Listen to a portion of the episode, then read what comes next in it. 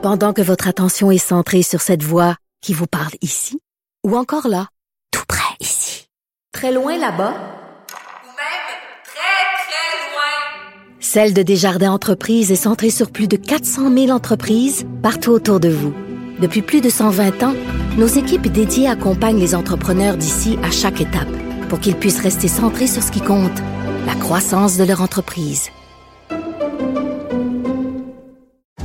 Parce qu'en immobilier, pour être à son affaire, suivez les conseils de nos experts. Via Capital, les courtiers immobiliers qu'on aime référer. Bonne écoute. Cube Radio. Radio. Cube, Cube, Radio. Marc-André Leclerc. La politique lui coule dans les veines. Il provoque et remet en question. Il démystifie le vrai du faux. Des débats, des commentaires, des opinions. Marc-André Leclerc. Bonjour tout le monde, lundi 22 août, il est 15h02 minutes. Marc-André Leclerc en remplacement de Patrick Derry. Un grand plaisir de vous retrouver pour une deuxième semaine déjà, hein, le 22 août. Et euh, le temps passe vite, hein, même si j'espère vous en avez profité. Hein, lundi, euh, samedi quand même, c'était une journée resplendissante, je pense, pour l'ensemble du euh, Québec. Euh, on le dit, je le disais, en 22 août, euh, normalement, la campagne électorale devrait être déclenchée, là, peut-être quoi, dans, dans une semaine. Certains parlent de dimanche euh, pour une campagne relativement courte, hein, peut-être de 33, 34, 35 jours. Et aujourd'hui, là, ce qui retient l'attention, bien entendu, là, c'est le départ là, de Marie-Ève Hein. ancienne ministre. Elle avait perdu son poste lors du dernier remaniement. Madame Proux était toujours députée, candidate là, dans Côte-du-Sud. Côte-du-Sud, c'est quoi? C'est Montmagny, la euh, donc dans ce coin-là. Et là, il y avait eu d'autres révélations là euh, dans le journal de Montréal, le journal de Québec au début où sur des possibles allégation d'harcèlement psychologique au travail, tout ça. Et euh, Monsieur Legault, euh, le 9 août, si ma mémoire est bonne, là, avait réitéré là, son appui à Madame Prou. Mais là, aujourd'hui, Madame Prou nous a annoncé là, ce coup de 14 heures qu'elle allait quitter, euh, ne pas se représenter, ne voulant pas là, être une nuisance, là, bien sûr, pour la coalition Avenir Québec, comme Madame Prou l'a si bien indiqué lors de son point de presse. elle a reconnu peut-être avoir été malhabile à cause de ses ambitions et sa passion Hein, pour le Québec. Euh, là-dessus, je trouve euh, peut-être il y a quand même un bémol. Euh, c'est comme si on pouvait bousculer. C'est comme c'est pas ça que Mme Pro dit directement, bien entendu, mais c'est comme si on pouvait bousculer ou être un peu rough entre guillemets en bon québécois avec ses employés parce que euh, on, a le, Québec là comme passion. Donc je, pense qu'un politicien, politicienne peut avoir le Québec comme passion, mais euh, doit quand même là, bien traiter ses euh, employés. Elle a fait référence à deux reprises, bien sûr, à des aux enquêtes dans le passé. Donc les responsables de la Chambre de l'Assemblée nationale qui disent que c'est des plaintes non fondées, mais il y a quand même là un, un nuage noir, un nuage gris plutôt, parce que euh, Madame Proul a quand même eu des, ententes hors cours, donc elle était questionnée à ce sujet-là. Mais je le disais, on est le 22 août, on était peut-être quoi 5-6 jours de l'élection, mais au-delà du départ de Madame Prou, également hier, il y a Éric Duhem de la CAQ qui a lancé sa qui a lancé sa, campagne, donc là, aussi ça a fait euh, beaucoup euh, réagir. Et euh, quand même là plus de 1000 personnes du côté de Québec, donc une campagne là qui est déjà lancée là pour les gens de la de, du parti conservateur du Québec. Et sinon, il nous manquait, là, et on l'a appris hier en fin de journée, là, un slogan, c'était celui du Parti québécois.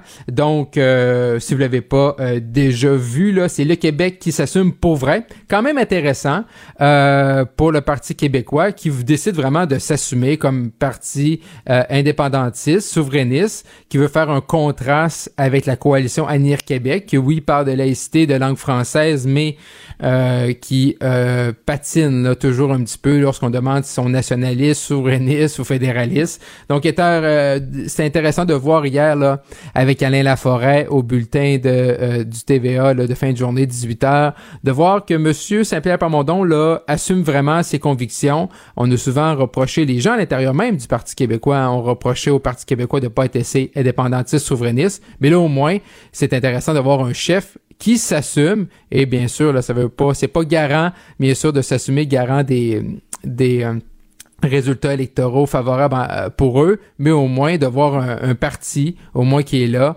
euh, qui défend ses idées, au moins pour pas reprocher à M. Saint-Pierre Plamondon de ne pas tenir ses convictions. Vous écoutez Marc-André Leclerc. Parce qu'il ne prend rien à la légère. Il ne pèse jamais ses mots. Cube Radio. Vendredi, euh, journée triste hein, du côté de Vaudreuil, d'Orion. Euh, c'est pas la première fois qu'on entend ce genre d'histoire-là et on se demande toujours, euh, comme parents ou même si on n'a pas des enfants, comment ça peut arriver hein, d'oublier un enfant. Dans le cas de Vaudreuil, d'Orion, vendredi, c'est un enfant de deux ans. Comment on peut oublier un enfant en si bas âge dans son véhicule? Donc, malheureusement, l'enfant qui est décédé, il y aura une enquête. Pour aller parler du euh, de ce genre de situation, allons rejoindre Nancy Doyon, éducatrice spécialisée et coach familiale Madame Doyon, bonjour. Bonjour. C'est dur, Madame Doyon, de s'imaginer ça. Hein. On veut toujours porter, lorsqu'on voit des nouvelles comme celle-ci euh, en fin de semaine, mais également c'est arrivé dans le passé. Euh, je lisais des études un peu plus aujourd'hui qui disaient que ça arrive au moins une fois par année là, au Canada qu'un enfant en, jeune âge, un bambin décède dans euh, dans un véhicule. Puis c'est sûr que comme parent, moi j'ai deux enfants, 4 ans, 6 ans, fait c'est toujours à première vue tu dis hey mon Dieu, hein, tu sais comment tu peux oublier ton enfant? Mais euh, selon vous qui étudiez euh, comment comment ça peut arriver? Ouais, c'est ça. Je pense que la première étape, c'est de, d'éviter de, tomber dans le jugement facile. Mhm. Euh, je pense que je pense un peu rassurant comme parent de dire ah ben moi ça peut pas m'arriver parce que moi mes enfants je les aime beaucoup. Moi je suis un parent attentif et attentionné donc moi ça peut pas m'arriver. C'est rassurant de le penser, mais c'est faux. En fait, ça peut arriver à n'importe qui. Mhm. euh, grosso modo, c'est que euh, dans notre cerveau, on a la capacité de, de développer des, des, habitudes, des automatismes. Les mhm. automatismes nous permettent de réduire un peu notre charge mentale, ce qui fait qu'il y a un paquet de trucs dans une journée qu'on fait un peu sur le pilote automatique sans trop s'en rendre compte. Euh, et là, ben, c'est aidant, c'est d'avoir une routine, toujours faire la même chose, c'est mm-hmm. aidant. Euh, mais en même temps, c'est un piège. Donc, il s'agit après ça qu'il y ait une perturbation, n'importe quelle perturbation dans cette routine-là, mm-hmm. pour que euh, on, on, fasse donc, on embarque un peu sur le pilote automatique, puis on skip on, saute une partie de la routine hmm. sans s'être rendu compte qu'on a sauté la partie de la routine. Donc, dans, le, dans cette situation-là, bon, il va y avoir une enquête, là, mais euh, l'hypothèse la plus probable, c'est que euh, maman est partie travailler euh, et a simplement, était peut-être dans sa tête, elle pouvait avoir des préoccupations, charge mentale, peut-être qu'elle pouvait avoir vécu une situation à forte charge émotive. Et là, bon, ben, tu sais, dans l'auto, puis elle fait toujours le même hmm. trajet, puis elle s'en va travailler, puis normalement, elle arrête de porter l'enfant en cours de route à, la garderie, mais si son cerveau est surchargé, ben ça se peut qu'elle ait sauté cette étape-là sans s'en mhm. rendre compte. Elle arrive au travail, elle débarque de la voiture comme d'habitude, elle pense pas nécessairement à regarder à l'arrière parce que dans sa tête, elle, son cerveau est persuadé que l'enfant est bien, bel et bien déposé à la garderie, mm -hmm. rentre faire sa journée. Euh, et, là, ben, les, les gens, parce que j'ai écrit là-dessus un peu sur Facebook, les gens disaient, ben oui, mais elle a passé une journée entière sans penser à son enfant. Ah ben oui son cerveau est, habitué à toute la journée. Son enfant est en sécurité à la garderie. Mhm. Donc, effectivement, elle n'a pas à, y repenser. Et ce n'est qu'en sortant qu'elle voit que ah, son enfant était là. Euh, et ce qui est intéressant de savoir, c'est ça, c'est que notre cerveau, quand on est stressé, quand, quand il nous arrive un, événement euh, important, quand on joue, par exemple, une, querelle avec, avec le conjoint, euh, notre cerveau, lui, va focuser sur ce qui lui paraît prioritaire. Donc, euh, repenser à la querelle, penser par exemple à, la situation difficile que, que, je m'en vais vivre au bureau. Euh, donc, le cerveau va mettre mhm. ça à l'avant et mettre comme plus en arrière-plan euh, les trucs qu'il fait de façon usuelle normalement. Mhm. Fait que dans le fond, là, c'est par exemple, là, le matin, habituellement, on a deux enfants, on commence, exemple, par euh, l'école, puis euh, par la suite, la, la garderie. Donc, je, Ben en oui. fait, là, je prends, je, je prends pas un exemple fictif, je prends mon exemple personnel. Ben Donc, oui. euh, c'est ça ma routine. Mais si jamais je sors de la maison, euh, le patron m'appelle, euh, urgence au bureau, ou sinon, euh, je vais porter la, la, la plus vieille à l'école, il manque son sac à lunch, je reviens à la maison. C'est lors, donc ce que je comprends, euh, Madame Doyon, c'est lorsqu'on change cette routine-là. Donc, dans le fond, Exact. Faut rester, même si on n'aime pas la routine, euh, même si on est à l'aube de revenir avec la rentrée scolaire dans, notre routine familiale, il faut comme se rattacher à ça un peu. Ben oui, mais aussi se développer parce que même si on change pas la routine, euh, il s'agit que dans la voiture, euh, mon changement de routine, ce soit que je me préoccupe de euh, euh, une collègue de travail avec qui j'ai quelque chose à régler. Et là, ça se peut que je, je, je saute une étape de ma routine habituelle sans même m'en être rendu compte. C'est déjà arrivé à plein de gens de dire, euh, je fais un trajet en voiture, puis je fais, oh my God, je suis déjà arrivé et je me rappelle même pas le trajet. Ouais. Ou encore, on déménage, puis euh, sans s'en rendre compte, en terminant le boulot, on arrive directement dans la cour de notre ancienne maison. Donc, ça prouve à quel point on fait parfois des choses complètement sur le pilote, sur le pilote automatique. Et c'est pour ça que, un, il faut éviter de juger cette maman-là. Il faut éviter de croire que ça n'a aucun lien avec l'amour pour son enfant, ça n'a aucun lien avec, euh, est-ce que est-ce que c'est de la négligence ou pas. Euh, c'est totalement involontaire et c'est physiologique. Donc, c'est complètement en dehors du pouvoir de la personne. Fait dans le fond, c'est quoi les, là, on a ouais, toute c'est ça, la c'est quoi, responsabilité. Oui, allez-y. Oui, oui, c'est sûr ce que je voulais dire. À partir de là, euh, vous avez raison sur la responsabilité, mais c'est c'est quoi les trucs là? Ben, Euh. Est-ce qu'on prend tout nos notre tu sais tout no- notre sac, notre boîte à lunch, notre téléphone, nos clés, alouettes, puis on met Ouais. ça sur la banquette arrière avec les enfants? C'est quoi les c'est quoi les bons trucs? Exactement. Vous avez, vous avez, vous avez nommé le meilleur truc. Le meilleur truc, c'est de prendre l'habitude, donc de développer Mhm. un nouvel automatisme, de toujours laisser les objets dont on va avoir besoin au boulot ou à destination sur la banquette arrière juste à côté de l'enfant. Parce que un des problèmes, c'est que bon, dans les dernières années, avant ça, on, on mettait le siège d'auto à côté de, à côté de soi dans l'auto. Maintenant, avec euh, bon les les les, euh, les les les coussins gonflables, les les sièges d'auto sont à l'arrière et on voit plus l'enfant. Donc oui, si on a mis nos objets essentiels sur la banquette arrière puis qu'on on prend l'habitude de toujours laisser nos choses là, mais peut-être qu'à Ouais. un moment donné, justement par automatisme, je vais laisser mon sac à main par exemple euh, à l'arrière de la de la voiture et ça si un matin je suis sur le pilote automatique, quand je vais arriver au boulot, mais je vais toujours bien aller chercher mon sac à main ou euh, mon téléphone ou euh, la, la, la, la, la mallette que j'aurai, ça peut être ça.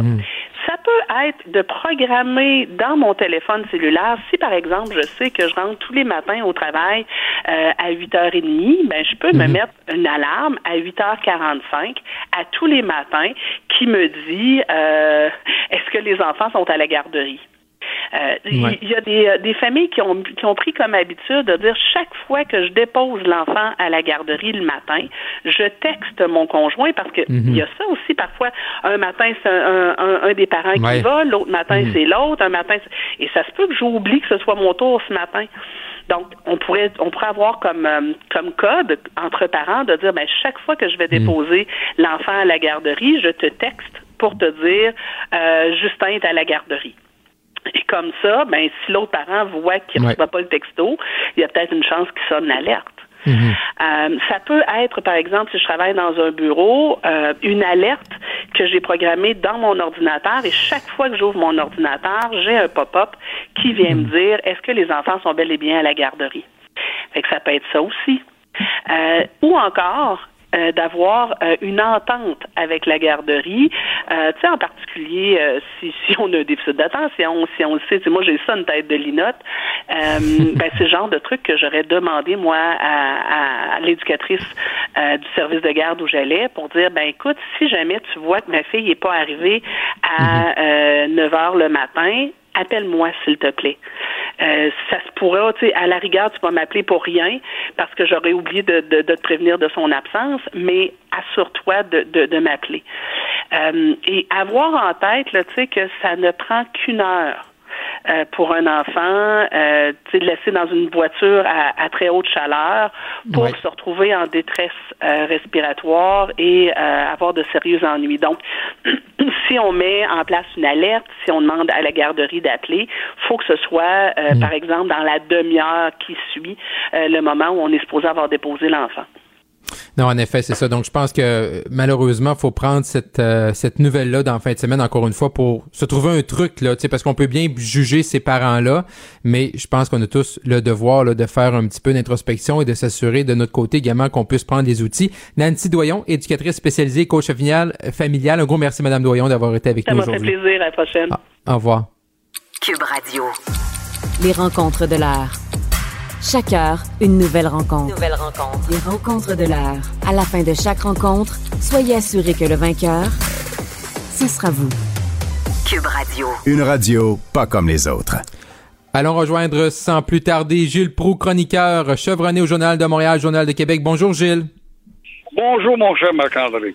Bon, là, Gilles, je regardais là, les, les, images là, du groupe de chauffeurs qui ont bloqué les, les ponts, les rues. Puis là, je t'ai je t'ai pas vu sur les images, Gilles. Donc, j'étais quand même là rassuré de voir que euh, t'étais pas là parmi eux. J'étais quand même inquiet. Donc, euh, on s'entend que c'est assez ordinaire, là, ce groupe-là.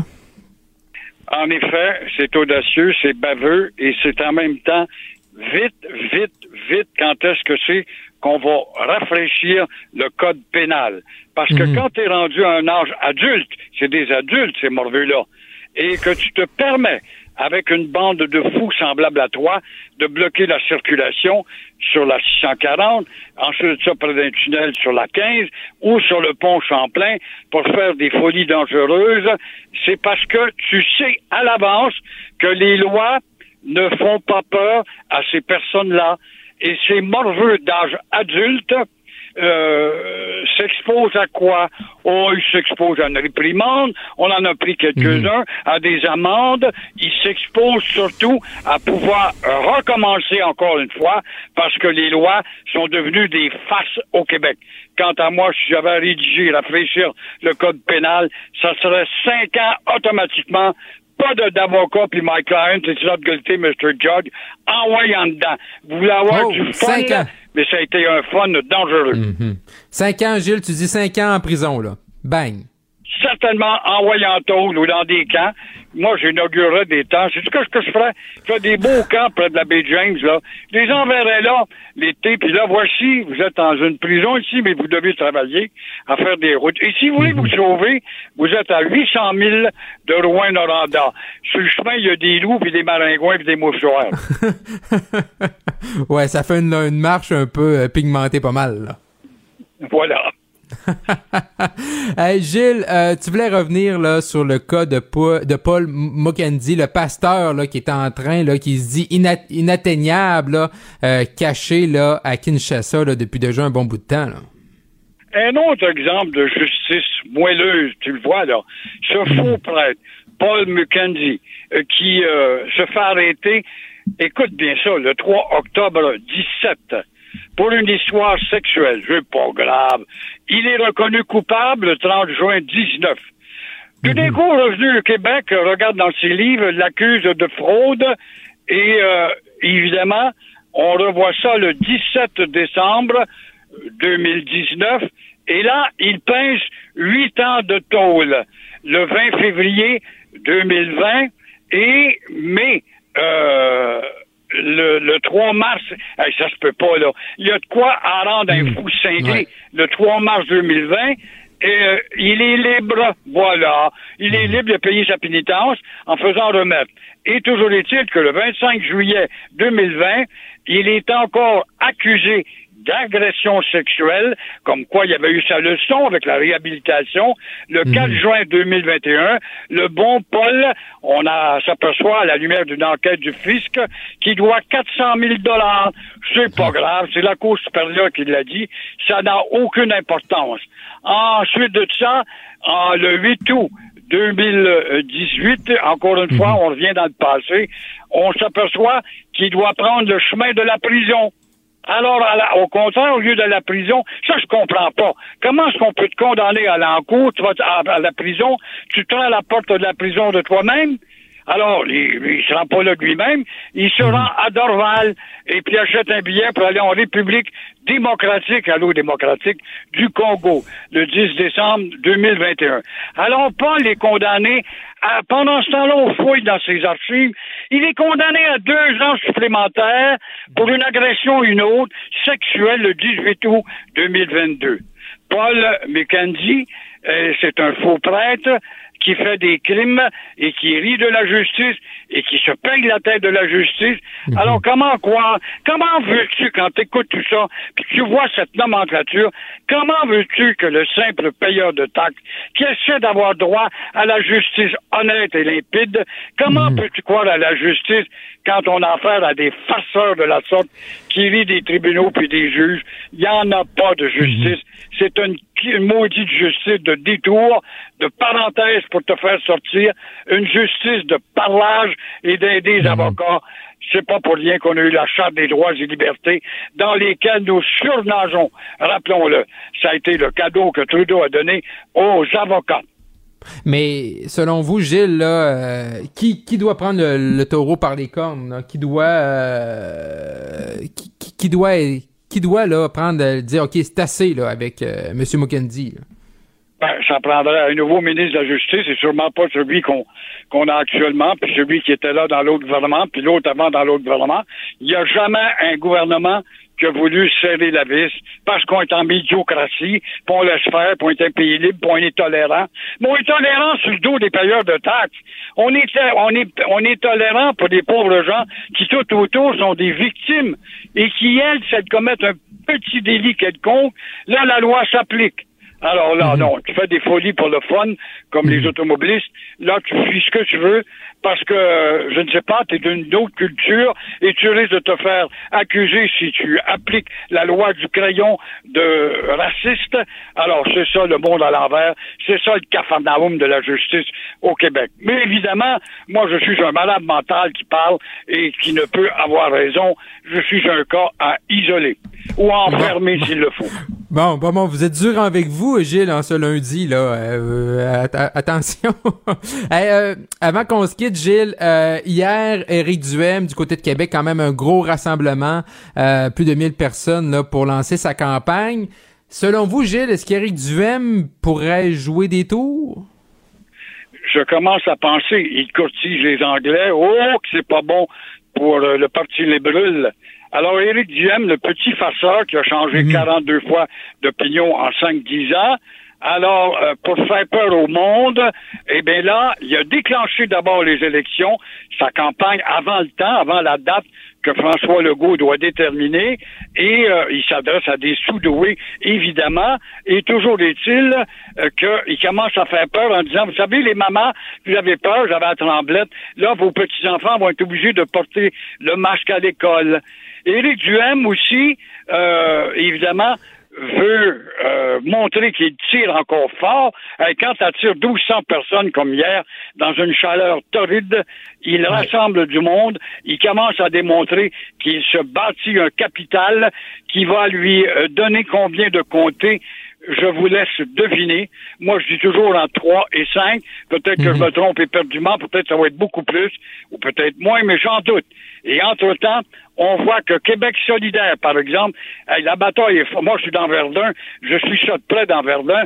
On ne mhm. sommes pas, même Québec solidaire, qui est dans Verdun, un parti libéral qui est là depuis 125 ans. On change pas souvent d'idée dans Verdun, après tout. C'est des magitations, ça demanderait un effort. Alors voilà que le Parti solidaire est né à né autant avec la CAQ, avec euh, mademoiselle Tremblay, Véronique de son prénom, et euh, madame du Parti libéral, madame mhm. Mélenchon, qui habite à Repentigny, qui vendait des parfums avant. Elle est venue dans Verdun pour dire qu'elle serait fière d'être dans Verdun. Alors les trois sont nés à nez. Ça va être intéressant de juger comment et qui va gagner ça. Ça, ça va être le précédent à nous arracher les cheveux ou à tomber mhm. sur le derrière. S'il faut que Verdun, la ville des Soudoués, euh, change de couleur.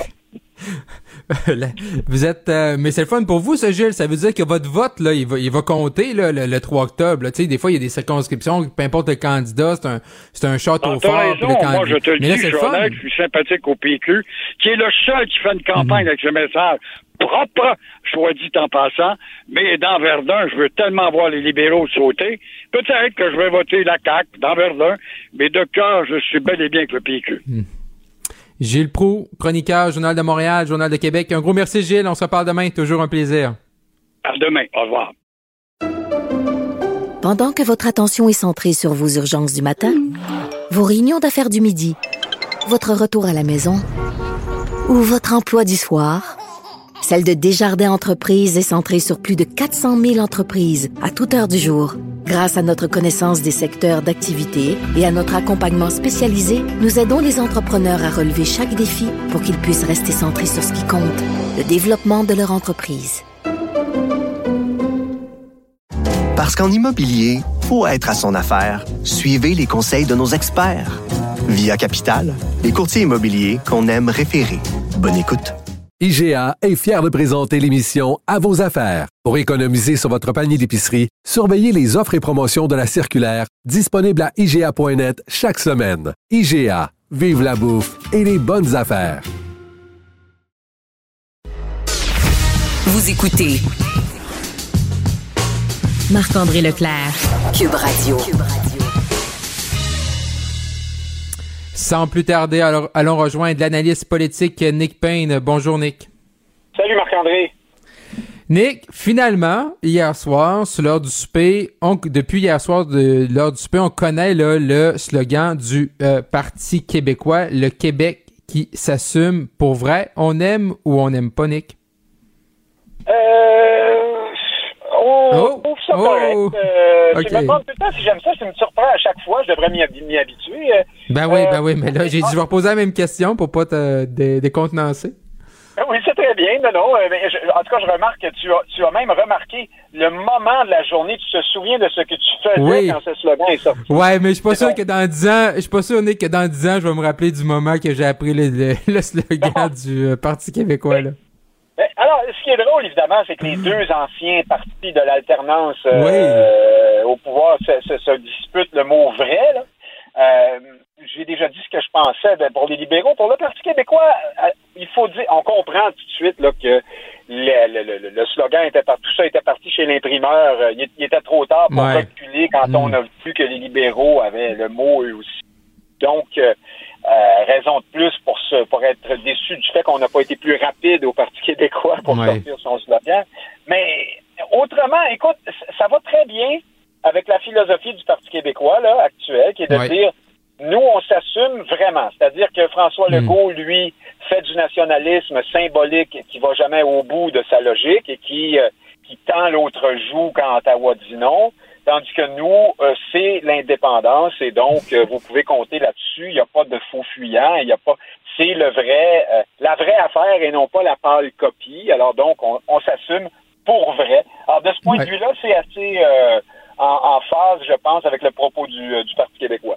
Mhm. Ben moi, je veux dire, Nick, personnellement, je, tu sais, je veux dire, on a parlé la semaine passée des libéraux, là, pour moi, c'est le pire des cinq, mais je veux dire, de voir, puis j'écoutais, là, je regardais à Alain Laforêt, là, euh, notre collègue à, à TVA, LCN, qui parlait avec, euh, bon, avec euh, Monsieur Saint-Pierre Plamondon, là, chez l'imprimeur, là, un classique, là, Euh, Ouais. des images classiques de campagne. Bon, euh, Monsieur Saint-Pierre Plamondon, il avait le- vraiment le, le feu dans les yeux, mais sais, le, le Parti québécois, c'est un parti, bon, ben, c'est un indépendantiste, souverainiste, peu importe, mais je veux dire, il, s'assume, là. Tu sais, je veux dire, ils s'assument. euh, ils ont les chiffres, là, de, ils ont des chiffres du euh, Statistique Canada qui leur dit que le Québec est, euh, est en, le français est en déclin au Québec, à l'extérieur du Québec. Euh, fait que moi, je trouve qu'ils ont quand même un terrain de jeu, puis on sait que Monsieur Legault, euh, je sais pas ce que tu en penses, Nick, mais lui, il est inconfortable. là. Il y a des nationalistes, des fédéralistes, des souverainistes. Il y a plein de monde dans sa coalition. Fait que ça, je pense là-dessus, M. Saint-Pierre Plamondon peut au moins avoir un narratif intéressant.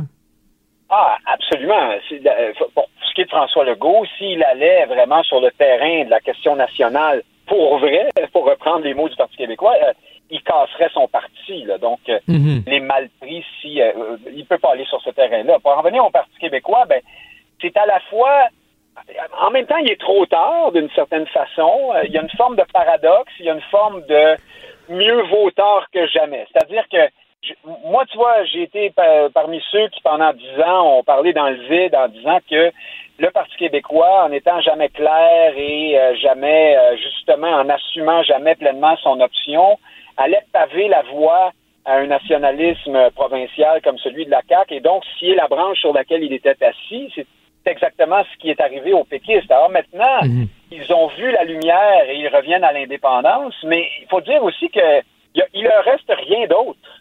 Euh, ils peuvent pas euh, se cantonner à gauche. Québec solidaire est déjà là. Ils mhm. peuvent pas jouer aux nationalistes provinciaux qui souhaitent euh, en découdre avec Ottawa pour un de ces jours euh, susciter une crise parce que plusieurs pensent que c'est ce que la CAC fait, à tort ou à raison. Donc, ils sont vraiment obligés aujourd'hui, les péquistes, de se cantonner sur le dossier de l'indépendance. Et là-dessus, je ne sais pas si tout le monde est sincère au PQ, mais il mhm. faut admettre que Paul Saint-Pierre Plamondon semble l'être tout à fait. Mhm. Sinon, Nick, hier, on a assisté au lancement de campagne là, du Parti conservateur du Québec euh, d'Éric Duhem. Qu'as-tu pensé là, du discours là, de M. Duhem? Ah, je l'ai regardé au complet et attentivement. Moi, j'attends toujours le moment où on va pouvoir peut-être penser que le Parti conservateur sort de la question du sanitarisme ou de l'antisanitarisme pour euh, faire la transition euh, vers quelque chose de plus solide, mais ce n'est pas arrivé dans ce discours-là. En fait, euh, M. Duhem martelait, là, il posait des questions, hein, il haranguait la foule en disant Voulez-vous d'autres confinements à répétition?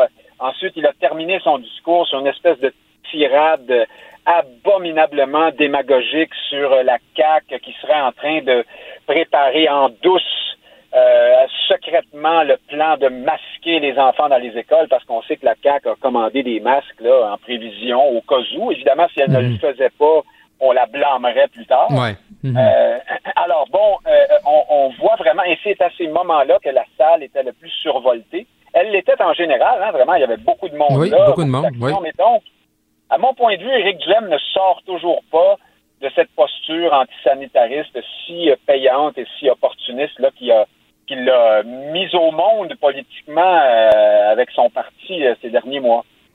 Mais est-ce que tu crois, Nick, qu'il va être capable de sortir de ces messages-là sur les mesures sanitaires où il est comme condamné, entre guillemets, là, à en parler jusqu'au 3 octobre? Oui, il va parler d'autres sujets cet après-midi. Là, euh, je regarde les données communiqués de presse qu'ils ont envoyé. Ils ont fait une annonce du côté de Québec avec un ancien joueur étoile du Rouge et Or euh, Arnaud Gascon-Nadon, euh, parler de santé, euh, la santé des jeunes, des Québécois, l'éducation physique dans les écoles, tout ça, les infrastructures scolaires, mais est-ce qu'il est comme condamné, il va parler de plein de sujets, mais nous, les analystes, ceux qui regardent la scène politique, on va seulement se rappeler de ces moments-là parce que c'est les moments qui vont faire plus réagir dans, dans un rassemblement comme hier, par exemple. Oui, je pense qu'il va y avoir un double discours, c'est-à-dire que pour le public plus large, M. Duhem va aborder toutes sortes de questions, il va y avoir le débat des chefs, évidemment, euh, euh, mais lorsqu'il sera en présence des militants, euh, il, là, il n'aura pas le choix que de marteler cette question-là parce que vraiment, moi, je, je, je pense que c'est son pain et son beurre politique là, pour une grosse, grosse, grosse partie de ce vote qui est venu gonfler le vote naturel habituel du, du Parti conservateur. Il y a évidemment la popularité, euh, la notoriété, je devrais dire, d'Éric Duhem, euh, principalement à Québec, là, qui joue euh, en bonne partie, mais qui en temps normal aurait peut-être amené les conservateurs. Là, je, je suppute, mais, disons à 4, 5, 6, 7% Mais quand on est rendu dans le terrain des 13, 14, 15 et mhm. qu'on écoute ce qui se passe dans les assemblées militantes de ce parti-là ou dans les annonces de candidature, on voit bien que la grogne antisanitaire est, vraiment le moteur, le, le plat de résistance, là, le morceau principal, ce qui rallie tout ce monde-là. Et euh, il y a un risque, si on met ça de côté, d'en échapper euh, ou d'en mhm. démobiliser plusieurs. Mais quand tu regardes la carte électorale, Nick, parce qu'on voit là, que c'est ça, tu sais, peut-être 13, 14, 15, j'ai même vu un sondage à 16, 17, 18% mais c'est vraiment concentré, là. Euh, Capitale nationale, Chaudière-Appalaches, Beauce, tout ça. Euh, tu vois, tu vois combien de circonscriptions pour M. Duhem? C'est quoi son meilleur score là, si tu analyses la carte? je sais pas ce que Gilles Prout a répondu là-dessus, là. Euh, j'ai manqué ce petit bout-là, mais moi, j'irais à. Je vais être conservateur, puisqu'on parle des Ouais, conservateurs, ouais. mais je dirais un ou deux. OK.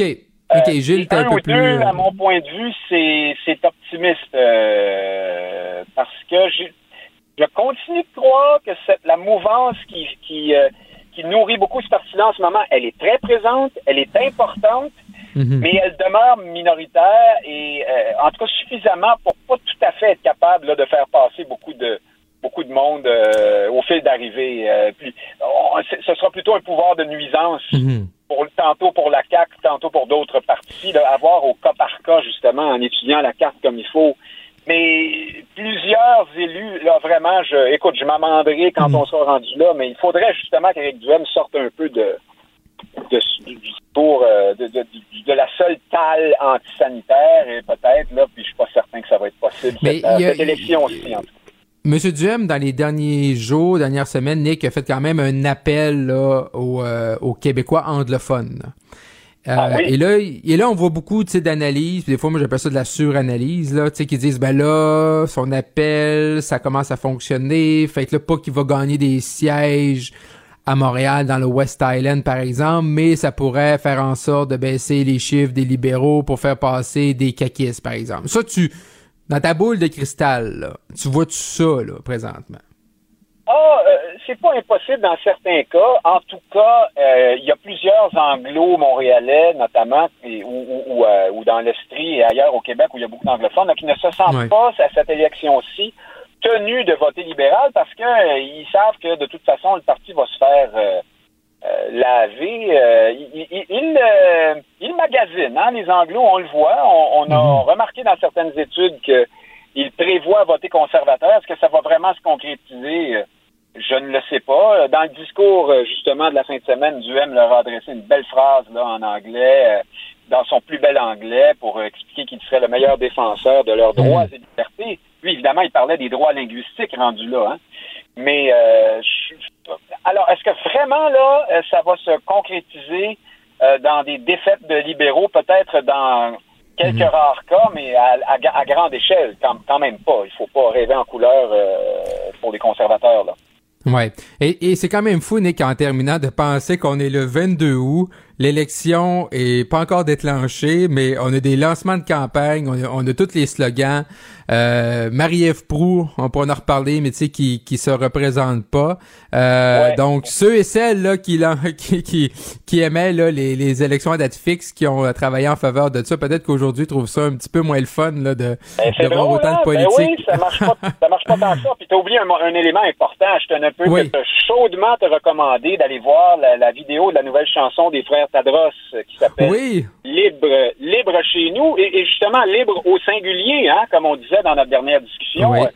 Donc euh, libre chez moi, c'est excellent. Je, je blague évidemment, mais ça, ça vaut la peine d'être vu. euh, Oui, mais c'est ça. C'est rare que c'est toujours les musiques de campagne, là, les chansons de campagne. C'est rare que c'est euh, que c'est un 10 sur 10, euh, un 10 sur 10. Nick Payne, analyste politique. Un gros merci Nick. On se reparle demain. Salut, à demain. Bye bye. Marc-André Leclerc. Joignez-vous à la discussion. Appelez ou textez 187 Cube Radio. 1877 827 2346. En 2018, lorsque François Legault et la coalition Avenir Québec ont pris le pouvoir, ils avaient une promesse hein, de brancher 100% des foyers québécois à Internet haute vitesse. Oui, ça peut quand même paraître là euh, un peu bizarre hein, de dire qu'en 2018, il y avait encore des gens qui n'étaient pas branchés à Internet haute vitesse. Et Monsieur Legault et la CAC là sont sur le bord euh, d'atteindre leur objectif là, à quelques jours de l'élection. Pour en discuter, on va aller rejoindre le député de la coalition Avenir Québec, Dotford, et adjoint parlementaire du premier ministre pour le déploiement d'Internet haut débit, M. Gilles Bélanger. Monsieur Bélanger, bonjour. Bonjour, Monsieur Leclerc. Monsieur Bélanger, il y a environ une vingtaine de mois, là, vous avez été mandaté par euh, Monsieur Legault pour vous occuper là, du déploiement d'Internet haute vitesse. Avant qu'on parle là, de qu'est-ce c'est l'étape que le Québec va franchir dans les prochaines semaines, pouvez-vous me dire un peu comme quand vous, là, vous avez pris le- en main ce dossier-là, c'était quoi l'état de la situation euh, d'Internet haute vitesse là, euh, en, en 2020? Ben, typiquement, les, ben, un, c'est une promesse de 2003. Hein. En, en 2003, Jean Charest a fait la promesse de, brancher, euh, de brancher tout le Québec. Et puis, typiquement, les gouvernements font des programmes normés. C'est des programmes où les entreprises appliquent. Ces programmes-là euh, proposaient de brancher les régions sans exigence de territoire à 100% Donc, les fournisseurs branchaient ce qui était intéressant pour eux, ce qui était rentable. Et euh, bon, la situation était, il y en avait au-dessus de 300 000 qui n'étaient pas branchés. C'est un million de personnes pas branchées au Québec. Et là, ce qu'on a fait, on a mis, euh, on a pris un peu la carte, puis on a dit, bon, qui est intéressé à brancher telle région, puis on va subventionner, puis on va exiger euh, une couverture à 100% puis on va vous mettre des clauses de pénalité si vous ne livrez pas à temps. Ça, c'est un peu le- ce qu'on a fait, puis euh, on a travaillé en collaboration, il n'y a pas de carte, on a travaillé en collaboration avec différents ministères, avec les fournisseurs, puis tout le monde a mis euh, l'épaule à la roue, puis euh, c'est 7 jours sur 7, là, 24 heures sur 24. On a créé une surchauffe, hein, parce qu'il bon, il y a eu de la pandémie, il y a eu des tempêtes de vent, il y a eu pénurie de main-d'œuvre, les monteurs de ligne, tout ça, mais c'est un beau projet, puis on était prêt à le réaliser. Hmm. Mais vous dites, M. Bélanger, que quand vous êtes, quand M. Legault là, vous a mandaté, il n'y avait pas une cartographie au Québec là, de des services Internet, par exemple, ou services Internet haute vitesse, là, euh, où c'était disponible ou pas, là? Ben, il y avait une carte. Un, Internet, les télécommunications, c'est de compétence et juridiction fédérale. Fédéral. Oui. Donc, les cartes qui existaient, c'était des hexagones, j'entends un peu technique, mais des hexagones de 25 km S'il y avait un foyer, un citoyen qui était branché dans cet hexagone-là, le CRTC définissait tout l'hexagone couvert. Donc, moi, j'ai pris la carte, j'ai regardé la carte. Oh, fait- on parle, euh, excusez-moi, Monsieur Bélanger, la communication n'est pas très bonne hein, au moment où on parle d'Internet haute vitesse également. là, le- la couverture cellulaire, des fois, n'est pas toujours excellente. Monsieur Bélanger, est-ce que vous êtes avec nous? Oui, je suis avec vous. C'est le prochain projet. la couverture. Oui, c'est le prochain dossier. donc, vous disiez que vous avez pris euh, donc l'état des lieux, là.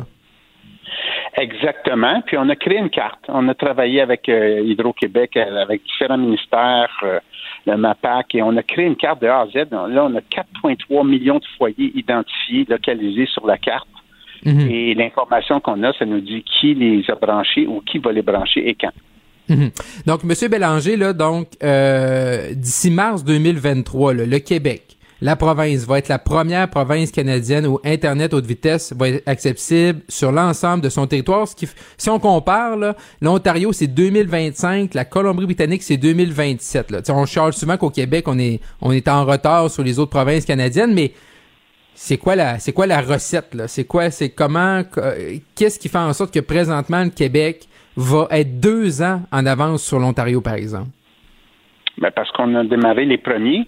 Puis en mars 2023, ça, c'est le filaire. hein, c'est au niveau de la fibre optique. Parce qu'actuellement, Internet haute vitesse est disponible à 100% du territoire. Parce qu'on a une boîte à outils, on a des solutions filaires, mais on a aussi une solution qui est sans fil euh, par satellitaire à basse orbite avec SpaceX Starlink. Donc là, présentement, c'est ça. C'est pas tout le monde au niveau filaire, mais s'il y a des gens présentement qui nous écoutent, qui l'ont pas, c'est qu'ils ils peuvent faire appel aux satellites, c'est ça? Tout à fait. Si ils ont, ils consultent la carte, si leur projet est en retard, si leur projet est en retard, on offre le satellitaire, ça peut être euh, intérimaire comme ça peut être permanent. Mais il y a des foyers qui ne sont pas branchés à la fibre, parce que ça coûte 20-30 000 dollars du kilomètre euh, branché. Donc, dans certains cas, il y a des foyers qui vont être branchés au niveau euh, satellitaire. Vous, Monsieur Bélanger, quand vous avez reçu le mandat, euh, je sais, je sais que vous avez beaucoup d'expérience là, euh, tu sais, euh, dans le domaine économie, tout ça, finance, mais euh, tu sais, vous n'êtes pas un ministre en titre. là. Est-ce que pour vous c'était, euh, dans le fond, un défi ou c'était quand même un avantage pour vous? Donc, vous êtes vraiment lancé là-dedans il y a une vingtaine de mois. Euh, comme député, puis vous avez dit, ok, moi je fonce là-dedans, j'ai le mandat du premier ministre, ou euh, est-ce- donc est-ce que ça vous, dans le fond, est-ce que c'était un avantage pour vous vraiment, et j'imagine c'est ça l'objectif de M. Legault, de prendre quelqu'un qui avait seulement un mandat, qui reste concentré et qui surveille la situation de près? Ben, J'ai quand même fait le travail de, comme un élu, là, de participer aux commissions parlementaires, tout ça. Euh, mais euh, travailler pour le premier ministre, le premier ministre est exigeant. Il m'a donné Ouais. un objectif. Moi, j'avais dit que c'était utopique en 2018. OK. C'est pas connaître le premier ministre comme il faut. Ouais. Et euh, bon, ben, en 2000, en- à la fin 2020, je suis devenu son adjoint parlementaire. Je suis passé d'un budget de 100 millions à un budget de 1,3 milliard. Ottawa est venu contribuer. Donc, on est sous le budget, puis on est dans le temps. C'est quand même un hmm. succès, mais il y a un très bon travail d'équipe de, tous les élus, puis même les élus au niveau municipal. Hmm.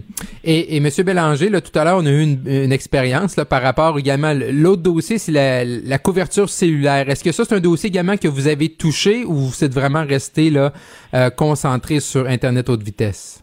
On a commencé au niveau du dossier cellulaire, au niveau cartographie. On était prêt à travailler mhm. là-dessus, mais c'est le prochain dossier. Mais c'est tout le dossier de connectivité, parce qu'on a vu la panne de Rogers. Mhm. Euh, là, on branche les régions, mais mais il y a quand même une certaine fragilité.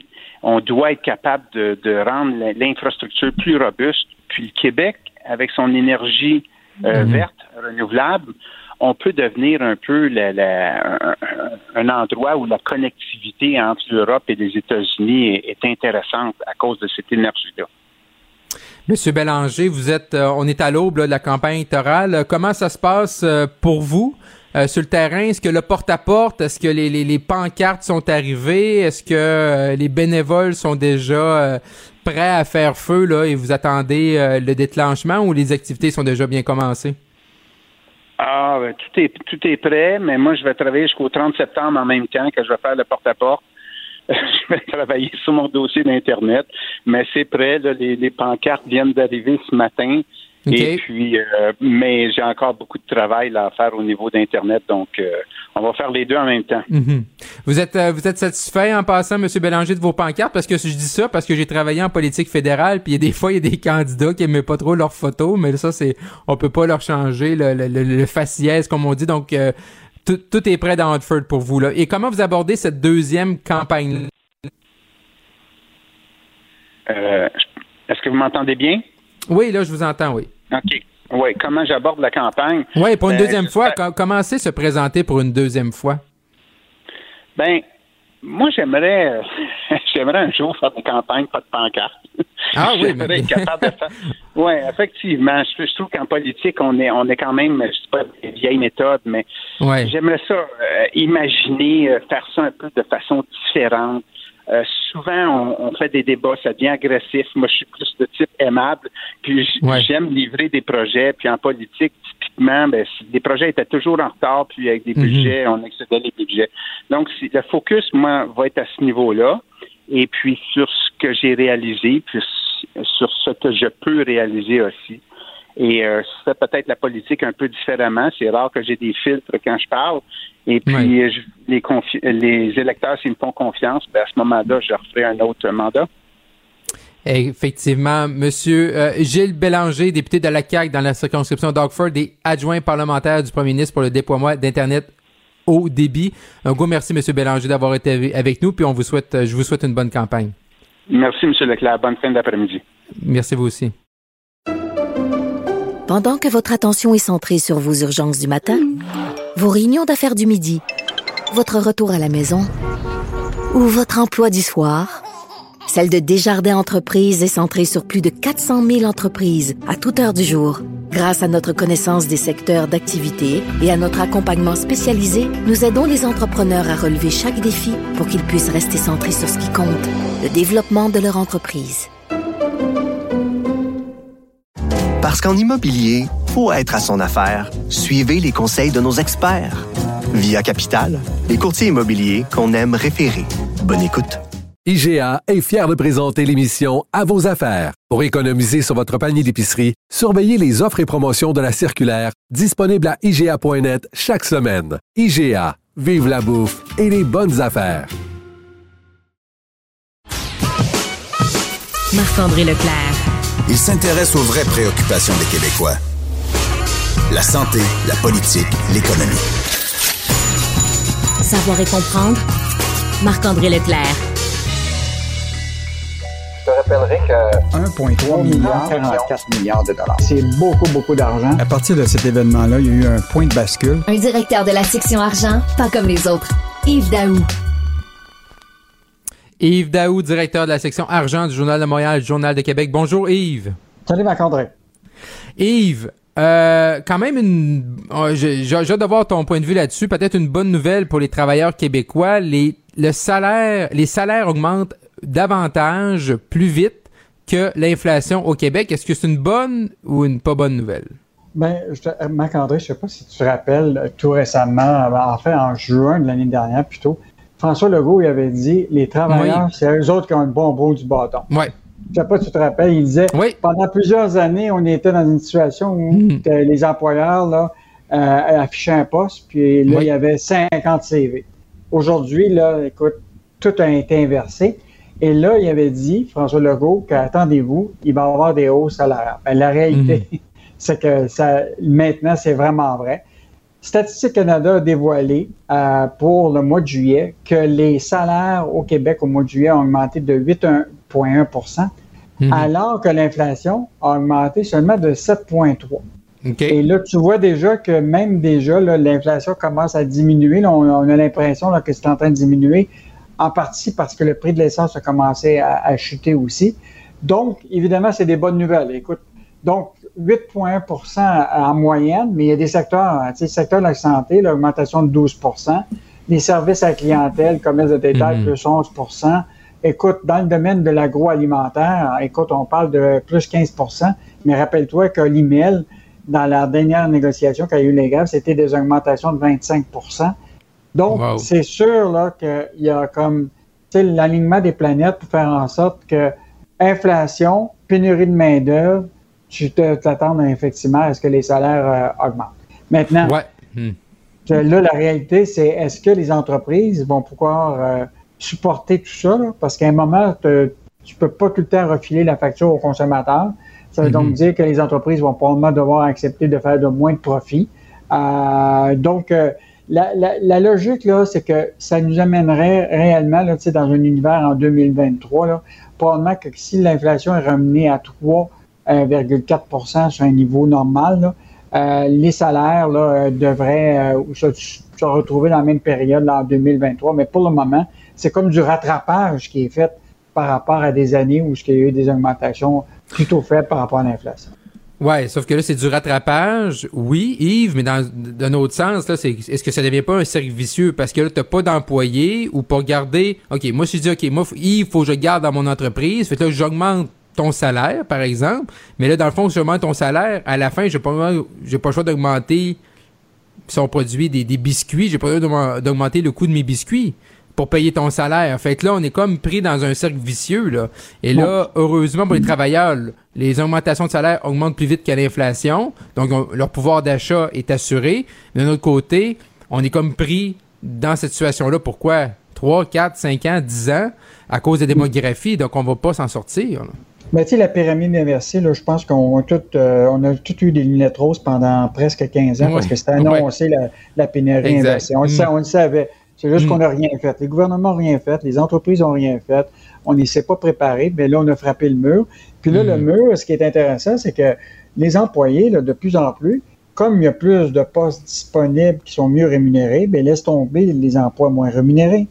Donc, euh, c'est sûr que tu vas te retrouver avec des, euh, des lignes d'attente davantage dans des restaurants, tu comprends-tu, où que les salaires sont plus, sont plus bas, mais tu vas te retrouver dans, mettons, dans le secteur de la technologie, où ce que tu payes des mm. salaires, tu vas avoir des gens qui vont avoir été se former en technologie de l'information, qui vont être payés à des salaires beaucoup plus élevés. Donc, évidemment, les gens cherchent à améliorer leur situation, mais la réalité aussi, c'est que il y a toutes sortes de services dans la société. Demain matin, on ne peut pas demander à tous les restaurants de fermer parce qu'ils sont pas capables de payer des, des salaires à 40 pièces de l'heure ce que tu vas voir, c'est ce qui se passe maintenant, puis la Fédération des chambres de commerce a lancé un pavé dans, la mort aujourd'hui en disant qu'actuellement, la pénurie de main-d'œuvre dans les PME, là, puis là, évidemment, ils ont fait un court sondage dans les petites entreprises, c'est pas les grandes entreprises. On parle de perte de 11 milliards potentiellement en contrat à cause de, de la pénurie de main-d'œuvre. C'est que les gens se disent si je suis pas capable de payer des salaires plus élevés, si je suis pas capable de trouver du personnel, ben, je vais refuser des contrats ou je vais réduire mes heures hmm. d'opération. Ce qui fait que la réalité, c'est que globalement, c'est moins de croissance économique pour euh, ce secteur ou cette entreprise-là. Et donc, euh, donc, écoute, c'est vraiment c'est un enjeu majeur. Puis on ne trouve pas la solution. On tourne autour. Là, y en a-tu des euh, solutions, Yves? On, je veux dire, on, on en parle, tu sais, nous, les, les, les, chroniqueurs, les analystes, toi de ton côté, les gens, tu sais, mm. au journal, tout le monde, tu sais, on, mm. tout le monde amène des idées, les politiciens, on est en campagne électorale dans, dans quelques jours, mais on dirait que, ou c'est juste qu'il y en a pas de solution, puis ben, juste comme, faut prendre notre mal en patience? Marc-André, il y a des solutions un peu ésotériques. J'ai vu ce matin euh, des gens là, qui ont des entreprises comme Lightspeed, là, qui font de l'argent un peu euh, virtuel aussi avec la bourse, tout ça, qui là vont ouvrir un restaurant à l'intérieur de leur bureau pour permettre à leur personnel de manger. Tu as des gens qui payent des voyages d'une semaine dans le sud à leurs employés. Mais la réalité, là, c'est qu'il va falloir que les, un moment, que les entreprises continuent à faire des profits, qu'ils payent des bons salaires, pour, évidemment, mais là, la, réalité, c'est que souvent, les employeurs, ce qu'ils demandent actuellement, c'est pour pouvoir être capable de payer évidemment des meilleurs salaires, c'est diminuer les taxes et les impôts, donner des crédits d'impôt aux entreprises pour leur permettre de donner des meilleures conditions de travail à, leurs employés. Euh, évidemment, on le sait, l'immigration est un grand enjeu au Québec. Là. Mm-hmm. Les travailleurs immigrants, on veut en avoir plus, qui parlent le français, mais là, les délais, tu comprends-tu, de traitement des demandes d'embauche dans ce secteur-là, sont euh, bien trop longues. Donc, euh, les entreprises pourraient avoir du monde qui sont du domaine, qui viennent, qui sont des immigrants, mais le problème, c'est que les délais de traitement à Ottawa sont trop élevés. Mhm. Euh, donc, je pense qu'il y en a des solutions. C'est dans l'exécution, tu comprends-tu? Qui, mais il y a une chose qui est sûre, Marc-André, c'est que on a fermé les yeux pendant 15 ans. C'est mhm. comme un peu comme nos routes, tu sais. Pendant 15 ans, ouais. les infrastructures, ça n'est pas occupé. Non, zéro. Puis 0-0. Là, aujourd'hui, là, on est revenu euh, complètement hmm. fou. Tu as des infrastructures partout, peut-être Montréal, puis toute la grande région. Dans dix ans, on va être bien content. On va voir une infrastructure qui se tient, euh, tient debout. Mais là, on vit ça, là, ça prend plus de formation, ça demande des, euh, des gens. On parle déjà des gens là, qui ont 60 ans et plus qui vont probablement rester plus longtemps au travail. les solutions sont là. C'est juste qu'on est dedans maintenant, puis on vit on va, on va, accepter de, saigner un peu pour, euh, pour euh, attendre que ça, la plaie se guérisse. En terminant, Yves, est-ce que tu penses que, on a, que les gouvernements en font assez, par exemple, pour ramener les, les. Puis là, quand on dit ça, les, retraités, ils pensent qu'on va les ramener puis on va les forcer à retourner à l'emploi, mais pour les attirer de nouveau vers le marché du travail? Ben, moi, je pense que, écoute, aujourd'hui, on le sait, l'espérance de vie, il y a même des assureurs qui disent que l'assurance, l'espérance de vie dans, au Canada là, va être bien plus proche de 90 ans. Fait que quelqu'un mhm. qui décide de prendre sa retraite à 55 ans, là, il est mieux mhm. d'avoir beaucoup de revenus pour supporter pendant 40 ans de vivre, euh, tu comprends-tu, avec juste sa retraite. La réalité, c'est que les gens vont devoir travailler plus longtemps. Euh, la question, c'est qu'il faut quand même pas perdre de l'expertise. Ces gens-là, encore aujourd'hui à 60 ans, sont très actifs. Là. ils ont encore une capacité intellectuelle, physique, etc. Là. Euh, un travail dans la construction, par exemple, qui a travaillé, je sais pas, pendant 20 ans euh, sur un marteau-pilaire, euh, ou euh, des, des, des, activités physiques, puis que le dos un peu en compote, tu peux pas te demander de travailler 10 ans de plus. Là. Mhm. Mais tu sais, quelqu'un qui a poussé des crayons euh, au ministère du Revenu ou, euh, euh, ou tu sais, dans d'autres secteurs, puis de prendre une retraite à 55 ans puis 60 ans, pas sûr qu'on ne devrait pas augmenter l'âge de mhm. retraite pour certains. Puis évidemment, pour ceux qui veulent vraiment travailler plus longtemps, même après 65 ans, mais d'offrir la capacité de, payer moins d'impôts quand ils travaillent. Je mhm. pense qu'il y a des mesures qui ont été prises pour ça. mais je pense qu'on a, il n'y aura pas une solution miracle pour tout, mais celle-là, je pense qu'il va falloir que ce soit vraiment sérieusement envisagé, c'est de garder les gens qui ont entre 55 et 65 ans plus longtemps au travail, euh, plutôt que de prendre une retraite à 55 à 60 ans. Écoute, c'est partout à travers le monde, hein, en France, en Europe, euh, en Allemagne, tout ça, ils sont tous en train de remonter l'âge de la retraite. Oui, mais ici, on a, essayé, on a déjà essayé ce débat-là au Canada, Yves, puis ça n'a pas fonctionné. C'est sûr, les gens qui nous écoutent présentement ne veulent pas nous entendre dire qu'on va augmenter l'âge de la retraite. Yves Daou, un gros merci, Yves. On se retrouve euh, demain. Salut, Marc-André. Au revoir. Bye-bye. Pendant que votre attention est centrée sur vos urgences du matin, vos réunions d'affaires du midi, votre retour à la maison ou votre emploi du soir, Celle de Desjardins Entreprises est centrée sur plus de 400 000 entreprises à toute heure du jour. Grâce à notre connaissance des secteurs d'activité et à notre accompagnement spécialisé, nous aidons les entrepreneurs à relever chaque défi pour qu'ils puissent rester centrés sur ce qui compte, le développement de leur entreprise. Parce qu'en immobilier, pour être à son affaire, suivez les conseils de nos experts. Via Capital, les courtiers immobiliers qu'on aime référer. Bonne écoute. IGA est fier de présenter l'émission À vos affaires. Pour économiser sur votre panier d'épicerie, surveillez les offres et promotions de la circulaire disponible à IGA.net chaque semaine. IGA, vive la bouffe et les bonnes affaires. Marc-André Leclerc. Pour nous rejoindre en studio. Studio à commercial cube.radio. Appelez ou textez. 187 Cube Radio. 1877 827 2346. Le conflit Russie-Ukraine avec Guillaume Lavoie. Guillaume Lavoie, bonjour. Bonjour Marc-André. Guillaume, au cours des, euh, j'avais hâte de te parler parce qu'au cours des dernières heures, on a appris là, que la fille d'un idéologue russe le proche du Kremlin, euh, donc il y a eu un attentat à la voiture piégée. Euh, donc qu'est-ce qui, qu'est-ce qu'il faut comprendre de tout ça là? Ben d'abord, mettons en contexte de qui il, était question. D'abord, c'est Daria Dugina, la fille de Alexandre qui est décédée dans mhm. un attentat à la voiture piégée. Donc, la voiture a explosé en mille miettes. Et là, toutes les, je dirais, tous les scénarios sont possibles. Bien que Daria, qui avait 29 ans, elle était une personnalité publique, elle avait écrit des livres, elle était souvent à la télévision. Tout nous laisse penser ou pourrait nous porter à croire que c'est le père Alexandre Dugin qui, lui, était véritablement la cible et il aurait, sans ce que l'on entend, changé de, trajet à la toute dernière minute. Il aurait dû être dans cette voiture-là. Maintenant, cette personne-là, c'est véritablement une espèce de leader idéologique de la droite nationaliste dure. Mhm. Il y a beaucoup en Russie. Vous pouvez remonter. La Russie, c'est une civilisation millénaire qui se perçoit comme étant presque descendante directement de Dieu, euh, on appelle souvent Moscou la troisième Rome, après Rome, après Byzance, vient maintenant Moscou. Et c'est cette idée que c'est une civilisation supérieure aux autres. Et la Russie n'est grande lorsque, que lorsqu'elle est cette grande Russie. C'est comme si c'est sa mission inscrite dans son ADN. Et la grande mhm. Russie, en termes de territoire, eh bien, ça va beaucoup plus loin que les frontières actuelles de la Russie c'est à peu près les frontières de l'Union soviétique de l'époque.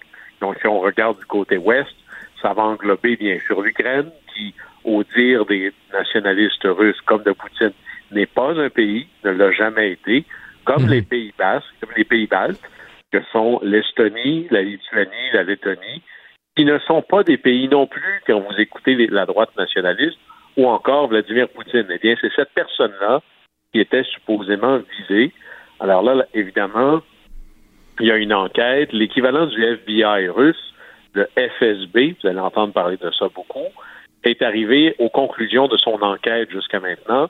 Et la conclusion, c'est que ce sont des gens d'Ukraine qui ont fait ça, c'est les services secrets ukrainiens qui ont fait ça, et ils se sont sauvés en Estonie. Et là, si vous faites la liste des pays qui étaient nerveux des actions russes avant même la guerre euh, Russie-Ukraine, en haut de la liste, c'était l'Ukraine, puis le deuxième sur la liste, c'est l'Estonie. Alors, bon, est-ce que le communiqué du FSB, ça donne bien dans la logique nationaliste russe?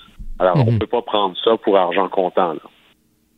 Est-ce que tu crois que ça va euh, donc c'est ça, il y a plusieurs pistes là, qui sont devant nous, mais est-ce que tu crois que c'est qu'on va attendre d'autres histoires comme ça dans les prochains jours ou c'est un, un événement là, qui est isolé dans ce cas-là?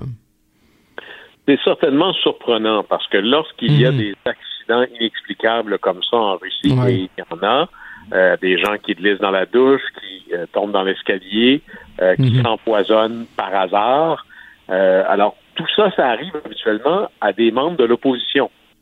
Pas à des gens qui sont mhm. considérés dans le camp de Poutine et même au devant de Poutine. Alors, le fait que ça arrive, c'est un peu surprenant parce que euh, l'approche Poutine avait vraiment mis le couvercle sur le terrorisme à l'intérieur des frontières de la Russie. Maintenant, puisque les Russes diront que c'est la faute des Ukrainiens, ça va chauffer à blanc de fonds nationalistes pour la propagande interne. On ne sait toujours pas qui mhm. aurait fait le coup.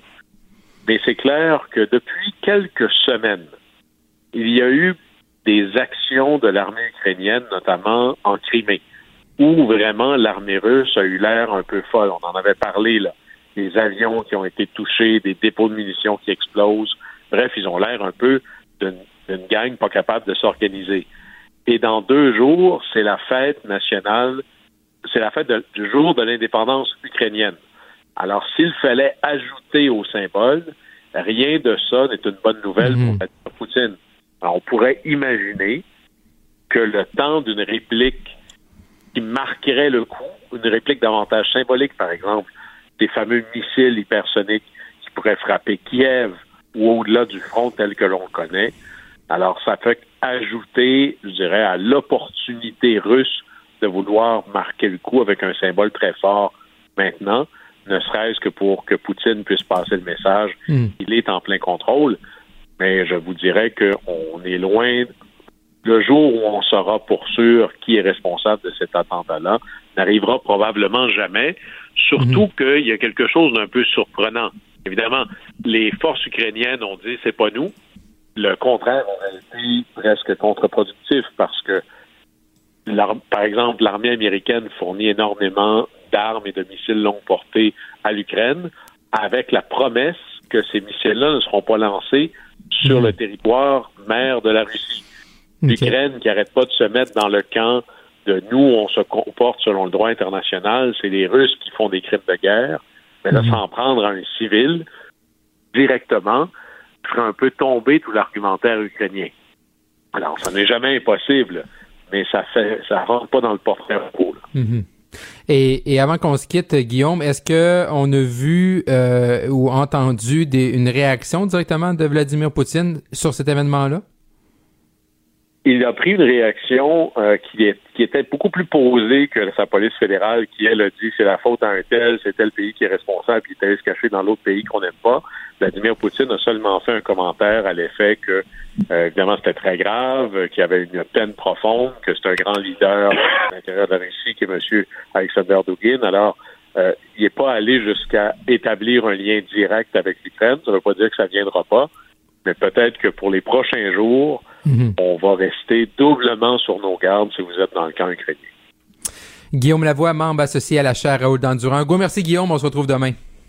Au plaisir. Bye bye. Marc-André Leclerc. Joignez-vous à la discussion. Appelez ou textez. 187 Cube Radio. 1877 827 2346. Je vous informe qu'à la suite de ces deux processus, l'enquêteur indépendant de l'Assemblée nationale a conclu, dans les deux cas, que les plaintes en harcèlement psychologique étaient non fondées.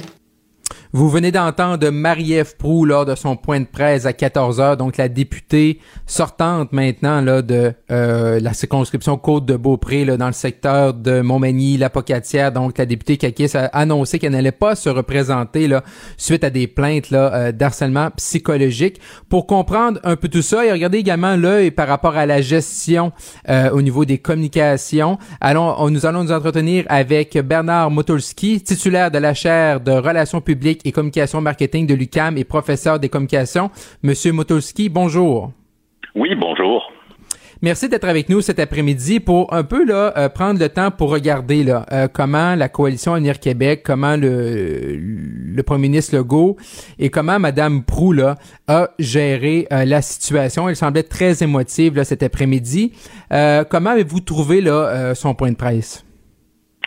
Ben, c'est sûr que c'est des décisions personnelles qui sont difficiles hein, dans les cas dans, dans lesquels vous êtes accusé, surtout de harcèlement psychologique. Euh, c'est, ça vient toucher directement euh, votre ego. Euh, c'est, ça veut dire que de toute façon, il y a des difficultés relationnelles au moins dans des situations. Euh, donc, je pense que c'est normal, c'est ce qu'on a vu, et sans doute que elle doit être soulagée de se retirer de, hmm. de la politique. parce que la pression en politique euh, est énorme et encore plus de se lancer dans une campagne électorale mhm. entraînant quelque chose comme ça. Au mois d'août, Monsieur Motulski, euh, au début du mois d'août, plutôt, euh, on, on y avait d'autres nouvelles, le Journal de Montréal, le Journal de Québec, qui disait qu'il y avait une autre personne qui parle également de plainte pour harcèlement. Et à ce moment-là, Monsieur Legault avait continué d'appuyer fermement sa députée. Euh, est-ce que vous pensez qu'à partir de ce moment-là, M. Legault a fait la, la, la bonne chose ou le fait que Mme Prou se retire, c'est un peu inévitable après avoir perdu son siège, son poste de ministre euh, un peu plus tôt? Ben, vous savez, devant des situations comme celle-là, vous n'avez pas le choix, c'est oui ou non. Euh, mm. Tant que c'est oui, ça reste oui. Ce que je veux dire, c'est que tant que le, le, premier ministre l'appuie, il l'appuie jusqu'au moment où il y a une décision qui, euh, une décision qui est prise. C'est clair que pour un parti qui part en campagne électorale, d'avoir des problèmes de cette nature-là, c'est compliqué. Ça mhm. peut distraire, ça peut avoir un impact négatif ou au moins détourner l'attention, puisqu'on va plus parler de ça que de parler des mhm. contenus ou des engagements. Mais est-ce que vous pensez, comme vous, là, comme spécialiste en relations publiques, communication, est-ce que vous pensez vraiment que la situation dans cette circonscription-là, avec cette ancienne ministre, Mme Prou, est-ce que vous pensez vraiment que ça aurait été un caillou dans le soulier de M. Legault jusqu'au vote le 3 octobre? c'est le genre de, de, nouvelles qui peut revenir, euh, que les adversaires peuvent décider d'utiliser et vous mhm. n'avez pas vraiment de, d'argumentation autre euh, que de dire ben on garde notre confiance parce que c'est des des dossiers qui à l'heure actuelle sont pas judiciarisés et on a peu d'informations autres que des rumeurs qui circulent. Euh, c'est est-ce que dans la, la, dans la circonscription ben la, elle avait été élue avec plus de 50% des voix. Euh, je pense pas que ça puisse ça, ça va dépendre de du type de candidature que qu'on va avoir. Mais je pense que le problème principal dans des dossiers comme ça, c'est l'impact que ça a sur la campagne générale, plus que localement. Au-delà, M. Motulski, au-delà de, la situation avec Mme Prou, comment euh, vous, là, euh, comment au niveau de la communication, au niveau des relations publiques, qu'est-ce que vous conseillez un parti politique dans cette situation-là? Si on se détache un petit peu de Mme Prou, là, quelques instants, euh, qu'est-ce comment on devrait gérer ça? Parce que souvent, tu sais, les, gens qui sont en politique ne sont pas nécessairement formés en relations euh, humaines, par exemple. C'est pas euh, ou en ressources humaines. C'est pas des spécialistes euh, dans les RH. comment on doit gérer ça? Est-ce qu'il aurait été mieux dès le départ de demander une enquête indépendante? Là, Madame Prou nous a sorti deux rapports de l'Assemblée nationale où ce qui disent que les plaintes sont non fondées, mais on sait qu'il y a eu une entente hors cours. Donc là, ça laisse comme une espèce présumée que c'est passé quelque chose. Vous, là, c'est un parti politique vous appelle dans une situation comme ça, vous demanderez un conseil, ça serait quoi votre premier conseil? Ah, ben, c'est ce que vous avez dit au début, hein, c'est de mettre les choses clairement sur la table. Euh, faut avouer, à demi pardonner, il y a des explications qui peuvent être données sur des difficultés relationnelles, euh, mais il y a, ça, ça veut dire une reconnaissance euh, des faits, et ça, je suis pas avocat, les avocats n'ont pas forcément la même façon de, de, voir les choses. Mais sur le plan des communications, c'est sûr que c'est plus clair quand on est capable de mettre au point la situation, de dire ce qui s'est passé, d'évoquer euh, certaines difficultés et euh, pas forcément de s'excuser, mais au moins de dire que c'est le genre de choses sur lesquelles on, est, on, travaille et qu'on on, s'engage à corriger. Puis est-ce que vous euh, à partir à partir de ce moment-là, là, euh, aujourd'hui, donc Madame Madame Prouf fait sa sortie, elle a fait son point de presse. Est-ce que vous pensez que, tu sais, on a tiré comme un mot québécois sur le plaster, puis ça va se terminer là, ou vous pensez qu'il peut y avoir des dommages dans la perception que les gens voient, ben, ok, Monsieur Legault, la CAQ, ont gardé Madame Prou ministre longtemps malgré les plaintes, après ça député, et là Madame Prou nous dit, euh, je me représente pas. Est-ce que vous pensez que même si elle a quitté, que ça va pouvoir être utilisé par les adversaires de Monsieur Legault? Les adversaires vont sans doute l'évoquer, mais je pense qu'il y a d'autres enjeux quand même plus hmm. importants dans la campagne qui vont, qui vont sortir. Maintenant, ça dépend aussi de ce que les victimes euh, présumées euh, vont faire aussi. Et est-ce qu'il y a des sorties publiques qui vont, euh, qui, qu'on va voir au cours des prochains jours Ça, ça pourrait ramener au, premier plan de l'actualité cette question-là. Mais sinon, je pense que la, la Madame Prou se retire. Madame mm Prou va, on va voir ce qu'elle va, ce qu'elle va faire par la suite. Elle va en tirer les, conclusions et je pense que ce sera certainement pas un, enjeu dans la, dans la campagne. Mhm. En terminant, Monsieur Motulski, euh, Madame durant son, son point de presse, elle évoquait le fait de, de sa passion pour le Québec, qu'il aurait peut-être forcé à être peut-être malhabile, ses ambitions aussi. Donc, ce qu'elle reconnaissait, c'est que peut-être que oui, elle avait brusqué des gens euh, dans son milieu de travail, mais c'était pour la passion de, de la province, de, du Québec et de sa circonscription. Est-ce que pour vous, comme spécialiste en communication, est-ce que c'était une bonne ligne d'attaque, entre guillemets? C'était sans doute le plus loin qu'elle pouvait aller pour euh, hmm. reconnaître qu'elle avait pu euh, poser des gestes euh, maladroits. Mais vous savez, il y a tellement de pression en politique a les gens qui y vont, il faut qu'ils apprennent. Et ben, ils font des erreurs au début et ils apprennent à s'ajuster. Dans ce cas-là, manifestement, euh, elle semble avoir eu peut-être plus de passion que hmm. prend. Il faut avoir de la passion, mais il faut être capable aussi de tenir compte des autres, euh, d'être capable de gérer ses, ses, émotions, de gérer ses pulsions. Si c'est pas le cas, hmm. ben, peut-être que vous êtes mieux d'aller faire d'autres choses, qui semble être sa conclusion. Effectivement. Bernard Mutulski, titulaire de la chaire de relations publiques et communication marketing de l'UCAM et professeur de communication. Gros merci d'avoir été avec nous cet après-midi. Au plaisir. Merci. Au revoir. Pendant que votre attention est centrée sur vos urgences du matin, vos réunions d'affaires du midi, votre retour à la maison ou votre emploi du soir, celle de Desjardins Entreprises est centrée sur plus de 400 000 entreprises à toute heure du jour. Grâce à notre connaissance des secteurs d'activité et à notre accompagnement spécialisé, nous aidons les entrepreneurs à relever chaque défi pour qu'ils puissent rester centrés sur ce qui compte, le développement de leur entreprise. Parce qu'en immobilier, pour être à son affaire, suivez les conseils de nos experts. Via Capital, les courtiers immobiliers qu'on aime référer. Bonne écoute. IGA est fier de présenter l'émission À vos affaires. Pour économiser sur votre panier d'épicerie, surveillez les offres et promotions de la circulaire disponible à IGA.net chaque semaine. IGA, vive la bouffe et les bonnes affaires. Marc-André Leclerc. Joignez-vous à la discussion. Appelez ou textez. 187 Cube Radio. 1877 827 2346. C'est l'heure d'aller rejoindre Maxime Lapointe, avocat spécialisé en immigration. Bonjour Maxime. Bonjour Marc-André. Maxime, euh, je regardais ta liste de sujets là pour notre entretien euh, aujourd'hui et là une grosse question quand même. Est-ce que les ressources du ministère de l'immigration sont allouées efficacement?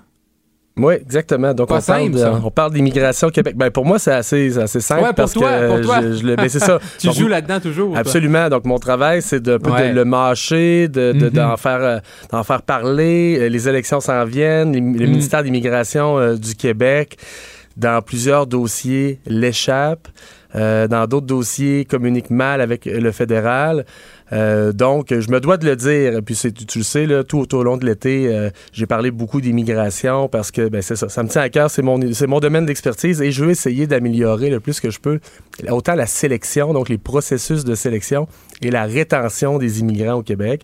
Mm-hmm. Donc, c'est mes valeurs profondes. Quand je me lève le matin, Marc-André, c'est ce que je m'en vais faire au bureau.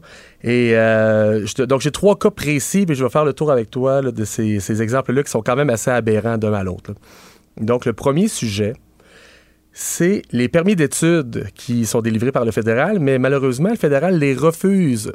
Donc, dans un dossier de permis d'études, Marc-André, il y a trois autorisations à obtenir pour un étudiant étranger. La première, ça prend une lettre d'admission de l'école. Ça, c'est assez facile. Généralement, on paye des frais, on fait un dépôt, puis on a une lettre. ça, il n'y a pas de problème. Les écoles sont mhm. capables d'en émettre. Ils en, en, veulent aussi, hein, évidemment, des étudiants étrangers. Euh, les cégeps euh, en mhm. veulent, surtout en région.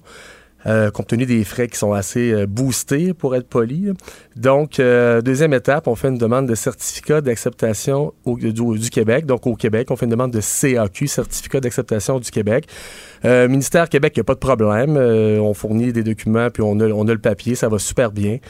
Mais ça prend la troisième autorisation pour avoir le permis d'études. Et le fédéral, ce qu'on voit dans l'actualité, encore la semaine dernière, il y avait plusieurs articles sur le sujet, des taux de refus de 50, 70, 75, 80 de permis d'études dans certains pays ou bien pour certaines, certains établissements d'enseignement.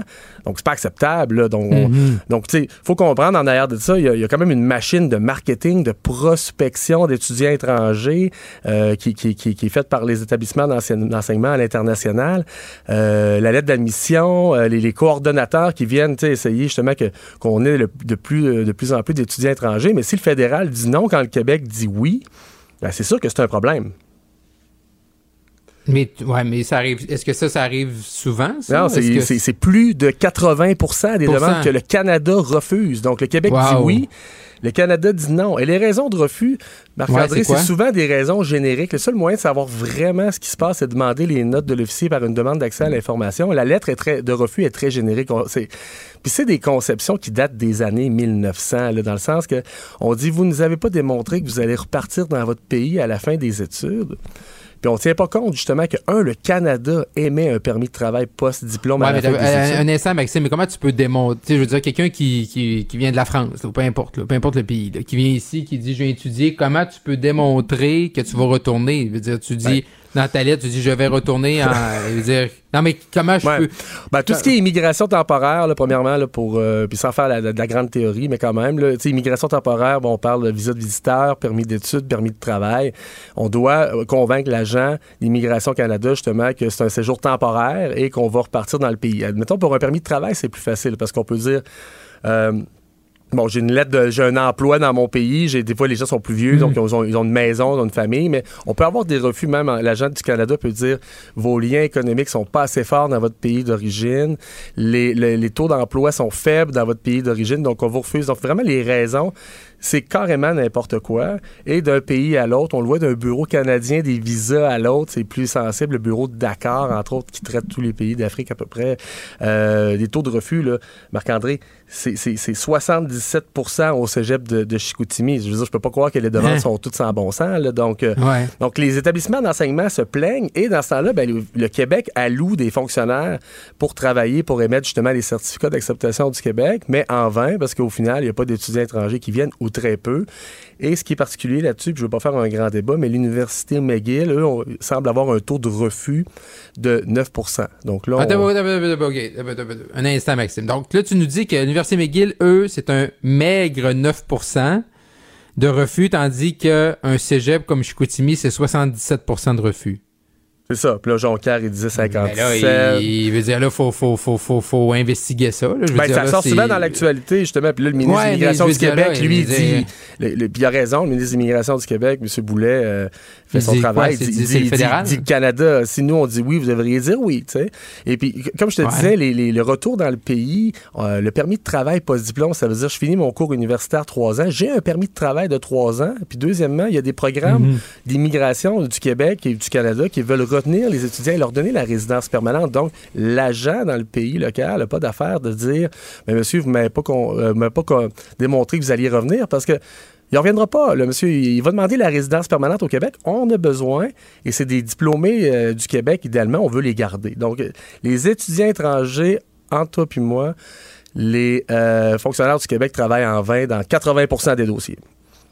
OK, ça, ça, ça c'est vraiment du, temps là, bien, euh, bien rentabilisé. Là. Ça ben, le frais gouvernemental, le frais gouvernemental, c'est 120 pour une demande de certificat d'acceptation du Québec. Donc, dès que le fonctionnaire a passé plus que, je sais pas, 2-3 heures sur le dossier, là, on opère à perte. Là, mais ça, mais, mais qui vient, euh, qui vient avant qui là? Je veux dire, au Québec, on fait que le, Québec l'approuve. Là, après ça, tout ça, ça part, ça s'en va à Ottawa, puis l'Ottawa, on dit non. Exact. Aïe, aïe, aïe. Ouais, là, attends, deuxième sujet, tu vas. C'est ouais, pas, mieux. Non, non, il y en a non, trois. C'est tout des bons. ouais, c'est ça. OK, on va aller au deuxième, deuxième problème. Euh, là, je connaissais pas. ça, ça, j'ai hâte que tu m'expliques, là, Maxime, le programme de mobilité internationale plus. Ouais. C'est que ça mange quoi en hiver? Ben, c'est ça, pas grand-chose finalement. Là, mais, mais c'est euh, une nouvelle bébête du, du, du, fruit d'une négociation entre le Québec puis le Canada qui dit, dans le fond, les délais de traitement à résidence permanente au Québec, on en a déjà parlé, Marc-André, sont plus longs qu'ailleurs au Canada. Et pour aider les gens à arriver plus vite, on va leur donner une lettre d'entrée hâtive qui leur permet de demander un permis de travail dans le programme Mobilité internationale plus. Et on a un quota de, je pense, c'est 14 000 demandes pour l'année en cours. Mais j'en ai eu une lettre euh, hier, c'est pour ça que je t'en parle, parce que j'en ah, pas. C'est un dossier, écoute bien, c'est un dossier au certificat de sélection du Québec, donc euh, pour la résidence permanente de travailleurs qualifiés, c'est Québec en premier, Canada en deuxième. Donc c'est un dossier du mhm. Québec approuvé en 2015. Et en 2022, le Québec envoie une lettre au représentant qui est moi en disant voilà, on a une lettre pour vous qui vous permettrait de demander un permis de travail. Vous êtes éligible. Mais le monsieur a sa résidence permanente depuis quatre ans. Donc, le mhm. Québec, ce qu'ils ont fait, l'intention est bonne, mais encore là, la, la, la, la manière de faire n'est pas bonne. Ce que le Québec doit dire, on en a déjà parlé, c'est le Québec doit dire au fédéral, on augmente les seuils d'immigration temporairement, question de vider les inventaires dans le but mhm. que la sélection et l'admission par le Canada soient plus rapprochées. Là, si on fait juste faciliter un permis de travail, et puis on a commencé à ouvrir les dossiers à partir des plus anciens, Marc-André. Donc, le Québec s'est même pas posé la question de savoir est-ce que ces messieurs-là, ces madames-là, les familles, est-ce qu'ils ont déjà la résidence permanente? Mhm. Ils ont envoyé des lettres à tout le monde, en commençant par les plus anciens. Donc, moi, j'en ai un dossier actuellement un monsieur dans, les technologies de l'information qui vient d'avoir son certificat de sélection du Québec, Marc-André. Il attendait depuis 2015. Mais il n'y a mhm. pas la lettre parce que la lettre est délivrée par le ministère de manière euh, discrétionnaire. Donc, ce monsieur-là ne l'a pas, mais il en mériterait une au travers des, des 8000 mhm. autres qui ont déjà la résidence permanente. Donc, ça, c'est vraiment, euh, tu vois, là, des, mauvaises discussions entre le Québec puis le Canada. C'est un coup d'épée dans l'eau. Euh, c'est les délais de traitement qu'il faut raccourcir. C'est pas les permis de travail qu'il faut faciliter. OK. Donc, c'est assez pointu, mais les relations Québec-Canada en immigration, c'est pas fort, on le sait. Euh, l'accord Canada-Québec peut être ouvert en tout temps dans les six mois. Euh, je me tue à le dire en disant, là, vous allez brasser vos compétences, puis il faut que les délais de traitement raccourcissent. Ouais, mais justement, je suis content d'aborder ça, Maxime, parce que, tu sais, M. Legault, je pense qu'on a dit ça un mot ensemble la semaine passée, puis ça revient un peu tout le temps, Tu sais, sa fameuse déclaration, là, à Drummondville au mois de mai passé, euh, dans son discours le dimanche, qui, dans son congrès, qui dit, ben là, ça nous prend tous les pouvoirs, là, c'est une question de survie, puis il a fait référence à la Louisiane, surtout pour l'aspect plus euh, linguistique de la chose. Euh, mais moi, ce que j'ai toujours un peu pas reproché, mais dit ben l'entente elle peut être ouverte. Tu peux signaler, Québec peut signaler à Ottawa. Euh, fait que dans la dernière année, le gouvernement du Québec aurait pu, par exemple, décider. Non, dans les 30 dernières années. oui, en, oui, dans les 30 dernières années, mais je veux dire, oui, effectivement, bon point. Mais je veux dire avant d'arriver à son discours au mois de mai à Drummondville puis de parler des pouvoirs d'immigration, M. Legault aurait pu, dans les derniers mois, dernières années, demander de s'asseoir puis de renégocier avec Ottawa. Il n'y a pas de volonté politique, mais j'étais quand même content quand j'ai entendu le ministre de l'Immigration dans les derniers... Ben justement, à la suite de ces... Je veux pas dire que c'est un scandale, mais disons de ces déclarations un petit peu aberrantes de la Louisiane. Le ministre de l'Immigration euh, du Québec, M. Boulet, a dit oui, l'accord Canada-Québec, l'article 33. Et là, j'étais content que le niveau de débat soit rendu à ça, parce que moi, tu sais, Marc-André, en 2015, la question dans les médias, c'était on en prend 50 000, est-ce que c'est trop? Et là, on est rendu, le ministre mhm. sait que l'article existe. Donc, c'est quand même bon, là, parce que j'avoue qu'il y a plusieurs ministres de l'immigration du Québec qui devaient avoir aucune idée de comment ça fonctionnait, l'immigration, les rouages, le mhm. partage des compétences. Mhm. Donc, on est rendu à le rouvrir. Mais Patrick, euh, Patrick, excuse-moi, Marc-André. quel, euh, quel, parti politique va prendre la balle au bon et va dire nous, on va le rouvrir? Ah. Ben, je, pense que ça va arriver pendant cette élection-là. Il y a quelqu'un, M. Legault va devoir nous dire jusqu'où il est prêt à aller, tu sais, puis il va devoir nous dire, parce que la question c'est ça. Je dire, moi, si j'étais un journaliste euh, à le suivre pendant 40 jours, ben là, un moment donné, qui te parle le jour 6 euh, de l'immigration, ben je dis, OK, ben, c'est quand que vous allez signaler au gouvernement fédéral que vous voulez euh, renégocier l'entente? C'est ben, ça. C'est tout simplement, c'est là la question. Et avant qu'on se laisse, Maxime, là, tu as regardé les chiffres, il y a de moins en moins de dossiers qui sont euh, traités là, au sein du ministère. Je te fais une mini parenthèse juste sur le deuxième sujet, si tu permets. Pour le, Monsieur Legault, lui, veut récupérer la compétence au niveau des regroupements ben, familiaux, donc le parrainage, parce qu'il n'y a pas pleine compétence, mais la seule raison pour laquelle il veut le faire, c'est parce qu'il veut exiger un niveau de français euh, aux époux.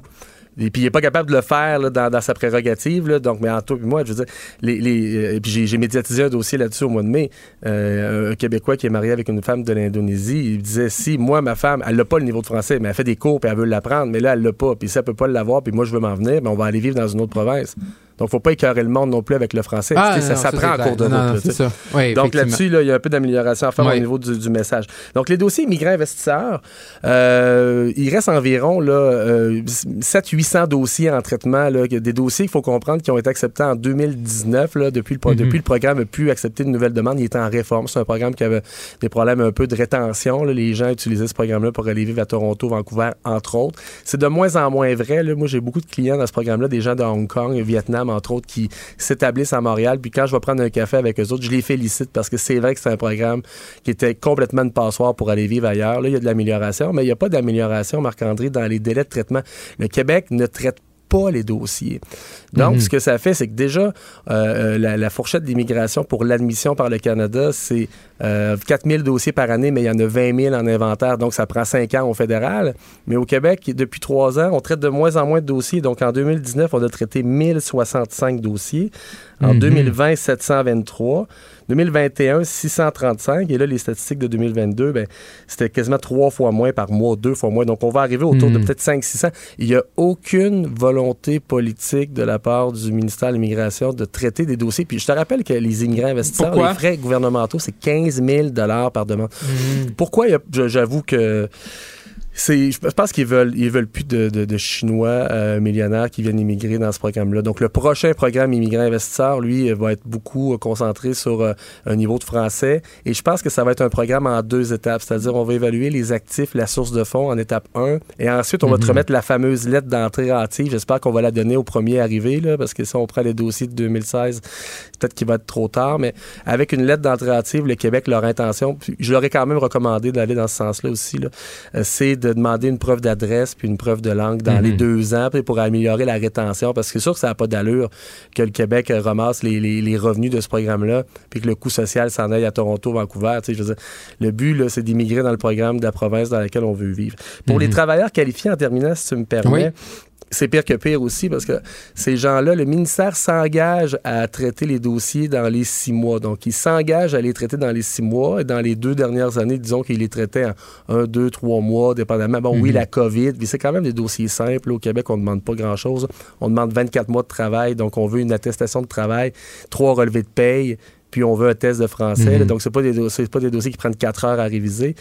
Mais euh, actuellement, là, mes derniers dossiers approuvés, c'est des dossiers que j'ai déposés en février. Donc, ils le prennent, le six mois. La raison pour mhm. laquelle ils le prennent, Marc-André, c'est qu'ils veulent arriver dans le plan d'immigration 2023 en disant Ah, ben vous voyez, on n'en a pas trop sélectionné, on respecte les fourchettes qu'on avait dit qu'on allait faire, c'est la hausse progressive de 40 000 à 47 000 à bientôt 50 000, mais on ne tient pas compte des inventaires. sais, faire attendre quelqu'un pendant deux ans euh, avant d'y donner son certificat de sélection du Québec, puis un autre deux ans avant de lui donner la résidence permanente, on lui rend pas service. Mhm. Lui, il va avoir deux, trois permis de travail à renouveler, des statuts précaires, puis il va aller vivre dans une autre province. Effectivement. Maxime Lapointe, avocat spécialisé en immigration. Maxime, on se reparle demain. Merci. Merci, Marc-André. Pendant que votre attention est centrée sur vos urgences du matin, vos réunions d'affaires du midi, votre retour à la maison ou votre emploi du soir, celle de Desjardins Entreprises est centrée sur plus de 400 000 entreprises à toute heure du jour. Grâce à notre connaissance des secteurs d'activité et à notre accompagnement spécialisé, nous aidons les entrepreneurs à relever chaque défi pour qu'ils puissent rester centrés sur ce qui compte, le développement de leur entreprise. Parce qu'en immobilier, pour être à son affaire, suivez les conseils de nos experts. Via Capital, les courtiers immobiliers qu'on aime référer. Bonne écoute. IGA est fier de présenter l'émission À vos affaires. Pour économiser sur votre panier d'épicerie, surveillez les offres et promotions de la circulaire disponible à IGA.net chaque semaine. IGA, vive la bouffe et les bonnes affaires. Vous écoutez Marc-André Leclerc. Parce qu'il ne prend rien à la légère. Il ne pèse jamais ses mots. Cube Radio. La campagne électorale va commencer là peut-être d'ici euh, une semaine, mais les partis politiques, là, vous le savez, sont déjà en train là de nous proposer des promesses, euh, de nous proposer des solutions aux problèmes hein, euh, que nous rencontrons euh, quotidiennement. Et le Parti québécois, ce matin, il a proposé la passe climat, là, donc à soit 3 à 365 dollars par année ou 1 dollar par jour. Ça nous donnerait accès à tous les services de transport en commun au Québec. Pour en parler, allons rejoindre le chef du Parti québécois, Paul Saint-Pierre Plamondon. Monsieur Plamondon, bonjour. Bonjour. Donc, euh, ce matin, euh, Monsieur Saint-Pierre Plamondon, là, vous avez euh, sorti déjà, là, peut-être, je pense, c'est votre première promesse électorale, là, pour le moment dit, là, quelques jours du déclenchement. Donc, là, à quoi on peut s'attendre, là, avec la passe climat? Ben, c'est simplement de rendre accessibles les transports collectifs au Québec, puis encourager la demande en intégrant tout ça en une seule offre. On sait que les systèmes de transport collectif au Québec sont pas mhm. intégrés du tout. On sait que ça peut être assez coûteux aussi, plus de 1000 dollars par année. Donc, euh, c'est deux sujets incontournables de la campagne électorale à venir. Ce sont les euh, changements climatiques et l'inflation, c'est-à-dire la difficulté qu'ont les familles à rejoindre les deux bouts. Mhm. Avec cette première proposition-là, on fait les deux, c'est-à-dire qu'on dit à plein de familles qui dépensent beaucoup en transport, voici une économie dans vos poches de plusieurs centaines, voire des fois des milliers de dollars sur une base annuelle. Et on dit en même temps, faut prendre un virage pour atteindre euh, des objectifs vis-à-vis des changements climatiques. Et ce virage-là passe par les transports notamment, en ayant des transports collectifs qui sont euh, encouragés puis qui sont euh, abordables. OK. Et là, vous avez évalué, là, M. Saint-Pierre Plamondon, votre votre mesure là, environ là, entre 150 et 80 millions par année. Est-ce que également vous avez regardé euh, parce que là, c'est quand même là, un prix euh, quand même abordable, un dollar par jour, 365 dollars par année pour avoir accès à l'ensemble euh, des réseaux de transport. Est-ce que vous avez regardé également l'opportunité de peut-être d'offrir les transports en commun gratuits partout à travers la province? Ben non, en fait, c'est une tarification, puis c'est pas un dollar par jour. C'est vraiment 365 mhm. dollars oui, pour une ça, l'équivalent d'une pièce par jour. Et donc, c'est une tarification qui, qui va faire sauver là, euh, de l'argent à tout le monde. Puis c'est vrai également en région parce que tu fais quelques allers-retours euh, de l'équivalent d'Orléans, de l'Orléans Express, puis ta passe, elle est payée en plus des transports collectifs locaux. Mais quand même, il y a une tarification euh, et ça a un impact sur les revenus des sociétés de transport. Mais en même temps, il mhm. faut comprendre que la demande va augmenter, l'utilisation va augmenter parce que depuis le retour de la pandémie, ce qu'on constate, c'est qu'il y a beaucoup moins d'achalandage dans les transports collectifs. Donc, on se trouve à rattraper une certaine part de revenus parce que le volume va augmenter, mais mhm. également on diminue les coûts du ministère des Transports qui, on le sait, coûte une fortune en réfection de route, en rénovation de structures en raison de la surutilisation des voitures. Mhm. Donc, euh, c'est une mesure qui, sur le plan financier, le tient euh, totalement. Mais euh, Monsieur Saint-Pierre Permondon, avec le coût de votre passe là, à 365 dollars euh, pour un an, est-ce que euh, ça va probablement générer de l'achalandage plus élevé là, parce que c'est vraiment un prix euh, abordable et je comprends votre objectif. Mais d'un autre côté, est-ce que vous prévoyez des, des budgets pour augmenter le nombre d'autobus à Montréal, le nombre d'autobus à Québec, le nombre d'autobus à Sherbrooke? Qu'est-ce qui vient aussi avec ça? Parce que ça va créer probablement un engouement. Là? J'adore votre question parce que c'est la preuve qu'on crée de l'appétit. Mm. Euh, et je l'ai dit aujourd'hui en point de presse, il y aura une deuxième sortie sur la bonification de l'offre. Parce que par rapport à toute la question des changements climatiques, mais également mm. pour l'utilisateur qui veut avoir confiance en ses transports collectifs, mm-hmm. si l'offre n'est pas suffisante, les gens se disent c'est le fun, mais j'ai pas confiance que je peux me rendre où je veux dans mm-hmm. l'état actuel des réseaux. Donc, il y aura une deuxième annonce euh, en campagne sur une bonification musclée, très, très forte des transports collectifs. Donc, ça fait partie d'une stratégie globale qui, on pense, mhm. va rendre les transports collectifs très attrayants et donc constitue vraiment un virage assez euh, soutenu vers une nouvelle façon d'entrevoir les transports. Mhm. Excellent pour ça, euh, Monsieur Saint-Pierre Permondon. Euh, mais sinon, euh, je veux revenir sur ce que vous avez annoncé euh, hier. hier, en fin de journée, vous avez annoncé votre slogan. Vous êtes le, cinquième parti à l'avoir fait. Donc, le Québec qui s'assume pour vrai. on comprend la référence là. donc, si je comprends bien, vous faites une référence à la CAQ qui eux s'assument pas pour vrai par rapport, exemple, au pouvoir du Québec en immigration, langue française, tout ça. Donc, ce qu'on comprend, M. Saint-Pierre Plamondon, c'est que vraiment, le, le, le, la, la genèse du Parti québécois par rapport à l'indépendance du Québec va être au cœur de votre campagne électorale? Oui, c'est une campagne assumée. Donc, on va mettre de la saveur, on va mettre de l'authenticité. Il n'y aura pas de demi-truc puis de demi-vérité. Et en effet, ça nous oppose à la CAQ parce que la CAQ, malheureusement, elle, avait promis des avancées importantes euh, dans le mhm. fédéral grâce à un fédéralisme euh, autonomiste. Mhm. Le bilan, c'est que les 6 milliards de dollars en santé, vous parliez d'immigration, mais c'est également la culture, le rapport d'impôt unique, euh, des questions fondamentales comme l'application de la loi 101 aux entreprises à charte fédérale, l'environnement, tout ça. Nous, on ne veut pas arriver avec des demi-mesures puis des mhm. demi-vérités. Et sur les questions fondamentales, notamment, notamment notre avenir, euh, nous, on veut devenir un pays et on l'assume complètement. Puis ça va être une campagne de gens qui s'assument. Puis, mhm. essentiellement, le message à tous les électeurs, peu importe ils ont voté pour qui en 2018, c'est le point de ralliement des gens qui veulent que le Québec s'assume, cesse de s'excuser, cesse de, euh, de ne pas obtenir le respect du Canada, cesse aussi de se compter des histoires par rapport à des défis importants comme les changements climatiques, on en parlait. Le point de ralliement des gens qui veulent que le Québec s'assume, c'est le Parti québécois. Et c'est un style de campagne également, c'est-à-dire qu'attendez-vous à des déclarations puis des candidatures de gens qui s'assument pleinement, qui ne mhm. vont pas dans les, euh, les demi-réponses.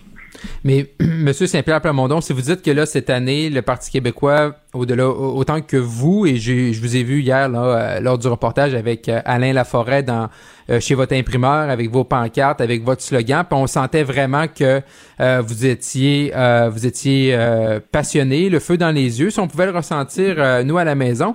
Mais donc, si vous dites qu'en 2022, vous vous assumez, ça veut dire que est-ce que c'est une critique par rapport à vos prédécesseurs, par rapport que ce ne sont pas assez assumés par rapport à l'idée à l'idée de faire du Québec un pays? C'est plus en opposition avec la CAC.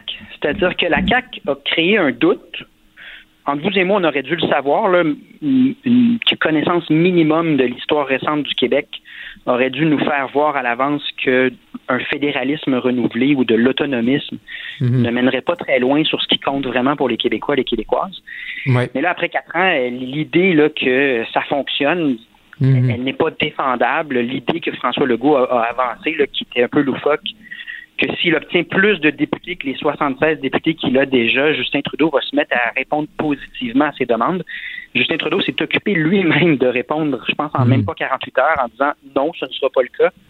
Donc, l'indépendantisme, l'idée de décider par nous-mêmes ressort vivement dans l'actualité devant une CAQ qui n'est même pas capable d'égaler Robert Bourassa ou hmm. Daniel Johnson, c'est-à-dire qui n'est même pas capable de dire le mot en I, c'est-à-dire le fameux mot indépendance, il y a même mhm. des candidats, clairement, ils se font pas donner le droit de dire ce qu'ils en pensent.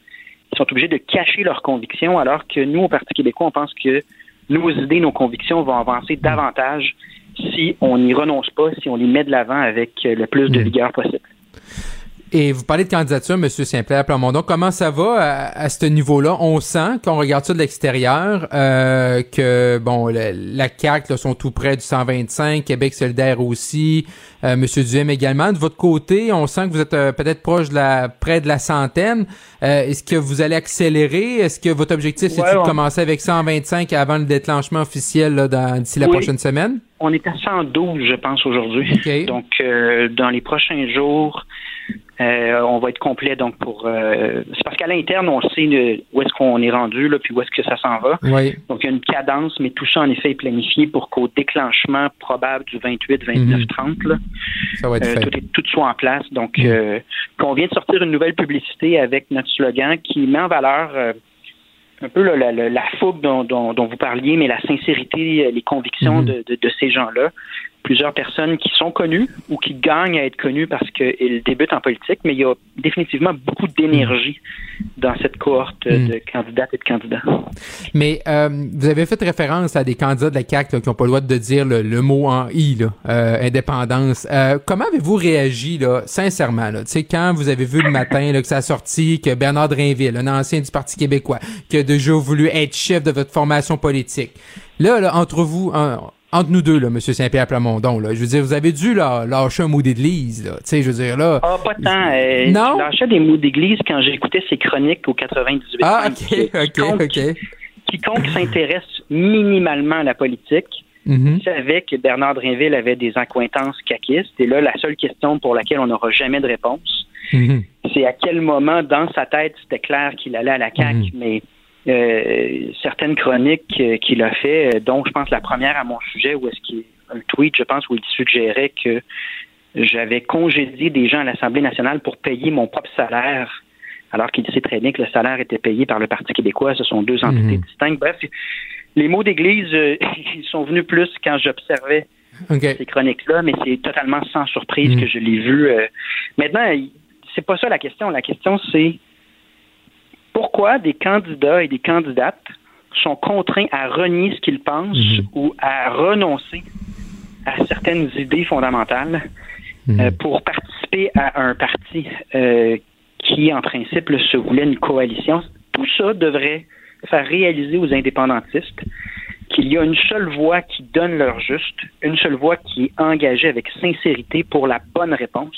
Donc, tout le mhm. Québec qui s'assume, l'idée de s'assumer, c'est qu'au Parti québécois, il n'y aura pas de, de wishy-washy.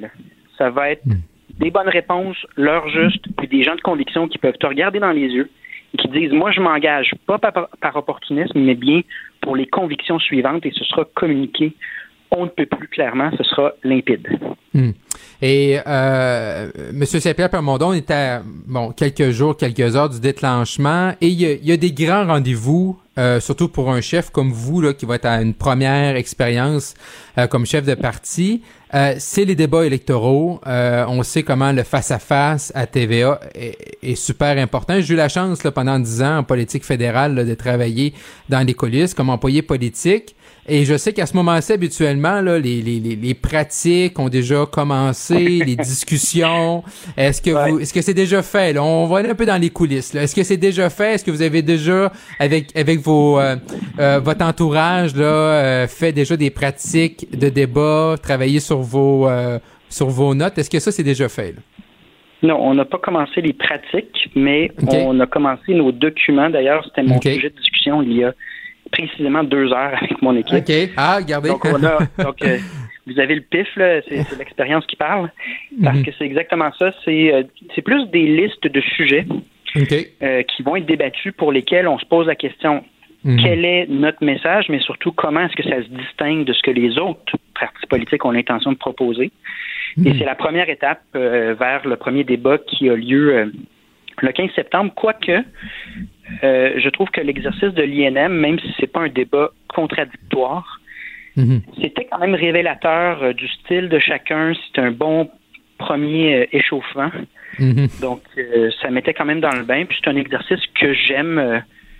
c'est toujours incertain, imprévisible, un débat, mais c'est quand même une façon de faire valoir ce qu'on a de différent et d'unique. Puis pour le Parti mhm. québécois, je pense que euh, c'est un moment qu'on attendait depuis un certain moment, là, ne pas être dans la pandémie, puis mhm. pouvoir parler de choix de société d'avenir. Donc, c'est quand même un moment heureux pour nous. Et euh, là, donc, vous êtes euh, sans doute assis avec vos conseillers. Est-ce que l'étape là, simulation avec des acteurs, entre guillemets, soit des anciens politiciens ou des employés, est-ce que ça, c'est quelque chose que vous voulez faire ou vous allez rester plus dans la préparation un peu avec les conseillers autour d'une table et d'un café? Là? Il n'y aura pas de simulation dans mon cas là, de A à Z. OK. Mais pour certains sujets ou certains euh, certains euh, points qui sont fondamentaux pour nous, ça se peut que mais je ne sais pas à quel point on va, je me faire donner la réplique, mais je pense pas qu'on va faire un intégral de A à Z. C'est davantage dans euh, la maîtrise de chaque sujet mm-hmm. que je pense ça se joue, là, mais bref, on n'est pas encore rendu là, mais on a commencé la, réflexion sur nos points principaux. Et en terminant, M. Saint-Pierre Plamondon, euh, également, là, à ce moment-ci, dans la campagne, on sait pas mal là, nos, nos notre calendrier, là, notre euh, l'horaire de campagne. Est-ce que ça, c'est déjà pas mal? Vous savez, c'est jour 1, jour 2, jour 3, jour 4, là, vous avez une ah bonne une bonne idée. Là. Ça, c'est c'est cané, entre guillemets. Là. Ouais. On n'a pas le choix parce que ça vient également avec les réservations d'hôtels et les destinations de l'autobus. Donc ça, c'est très, très c'est planifié euh, il y a quand même il y a longtemps, parce que mhm. tout doit être imbriqué et cohérent, notamment en fonction des déplacements, en fonction des thématiques qu'on priorise. Mm. Donc, euh, non, ça, ça fait très longtemps. Puis, euh, on est un parti de contenu, hein, on est un parti d'idées, donc c'est un aspect sur lequel, spontanément, au Parti québécois, tout le monde aime travailler là-dessus. Euh, et nos propositions sont, sont très précisées à ce stade-ci. Paul Saint-Pierre Plamondon, chef du Parti québécois. Monsieur Saint-Pierre Plamondon, merci d'avoir été à Cube Radio aujourd'hui et je vous souhaite une bonne campagne. Merci, à une prochaine. Pendant que votre attention est centrée sur cette voix qui vous parle ici, ou encore là, tout près ici, très loin là-bas, ou même très, très loin, Celle de Desjardins Entreprises est centrée sur plus de 400 000 entreprises partout autour de vous. Depuis plus de 120 ans, nos équipes dédiées accompagnent les entrepreneurs d'ici à chaque étape pour qu'ils puissent rester centrés sur ce qui compte, la croissance de leur entreprise. Parce qu'en immobilier, faut être à son affaire. Suivez les conseils de nos experts. Via Capital, les courtiers immobiliers qu'on aime référer. Bonne écoute. IGA est fier de présenter l'émission À vos affaires. Pour économiser sur votre panier d'épicerie, surveillez les offres et promotions de la circulaire disponible à IGA.net chaque semaine. IGA, vive la bouffe et les bonnes affaires. Marc-André Leclerc. Il ne fait aucun compromis. Cube Radio. Youpi! Oui, bon, d'accord. Ouais, puis, d'un côté, évidemment, bon communicateur, mais de l'autre côté, communiquer quoi au juste? Et pourtant... Un sociologue, pas comme les autres. Joseph Facal. Joseph Facal, bonjour. Bonjour Marc-André, comment vas-tu? Ça va très bien, merci et toi? Oui, très très bien, en pleine forme. Profite des derniers moments de cet été 2022? Ah oui, tout à fait. En même temps, tu sais, j'ai pas j'ai pas vraiment pris beaucoup, beaucoup de vacances parce que bon, j'ai déménagé, puis il y avait des petits travaux ici, enfin, tu sais ce que c'est, mais disons que ce serait vraiment euh, se plaindre le ventre plein. Ouais. Et aimes-tu ça déménager, Joseph? Non, pas du tout. et j'ose espérer, vraiment que euh, ce sera euh, la dernière fois. Je, je te cacherai pas que je l'ai fait avec une certaine appréhension parce que euh, je quittais la région métropolitaine pour la campagne, pour une région plus éloignée. Et moi, je suis vraiment un urbain hardcore. Alors, je me demandais si j'allais aimer ça, mais en vérité, j'adore ça.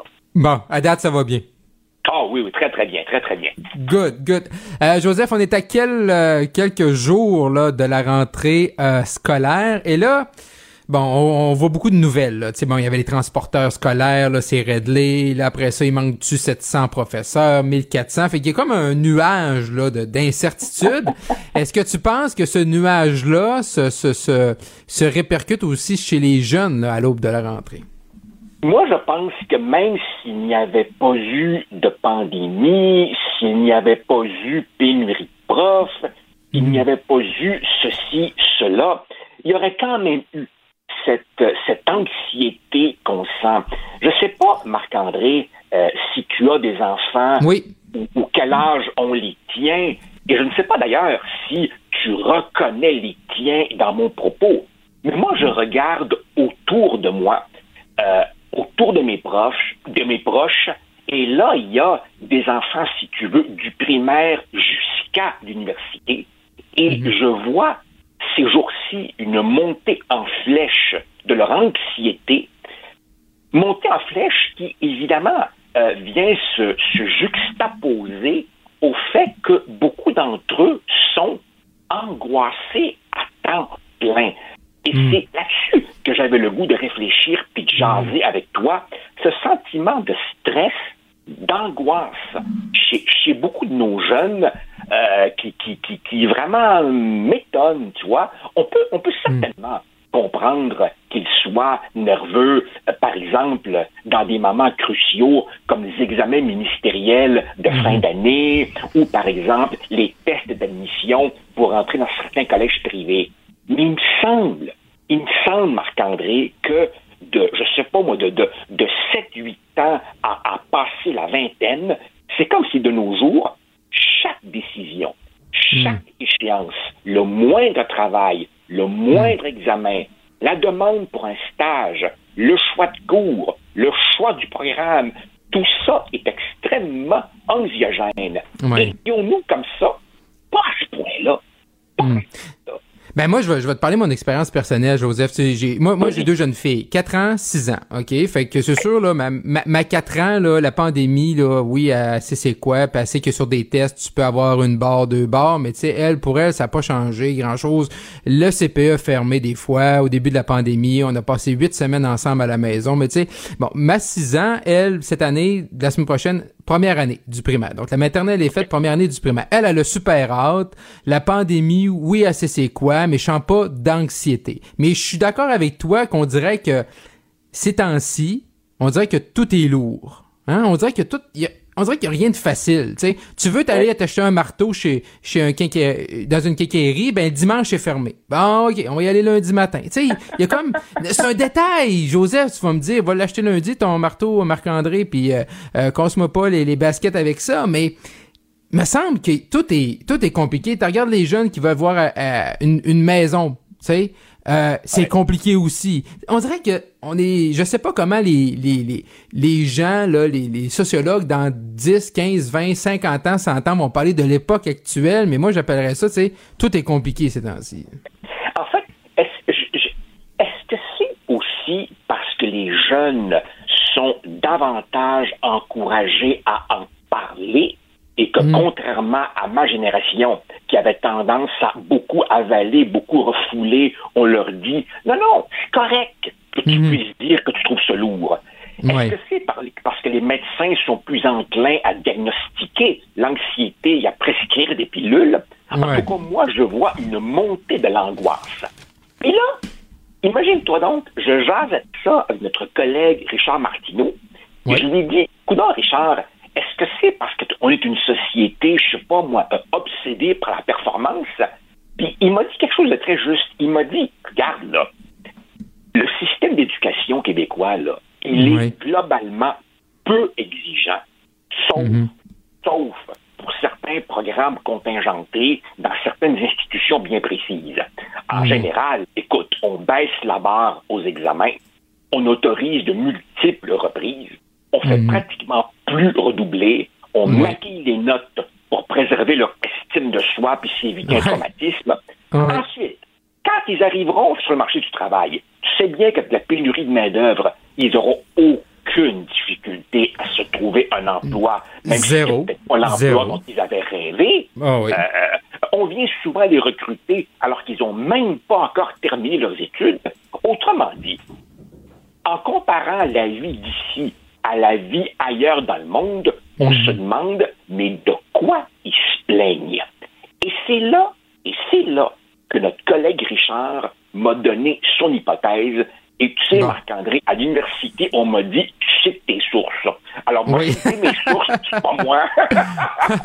c'est Richard qui m'a expliqué ça, et, et j'y souscris à 200 Ok, Il m'a c'est quoi sa théorie? là, ta théorie, c'est la suivante. Un jeune, là, qu'il ait 8 ans, qu'il ait 14 ans ou qu'il ait 22 ans au début de l'université, un jeune, même s'il va souvent prétendre le contraire, il a besoin de repères, il a besoin de certitude, il a besoin de Mm. balises, il a Mhm. besoin de cadre de référence, il a besoin de cohérence, il a besoin que la, la, la dans le gant de velours lui dise Mon grand, c'est par là que tu t'en vas. Ouais. Mhm. Or, or, de nos jours, qu'est-ce qu'ils voient, nos jeunes?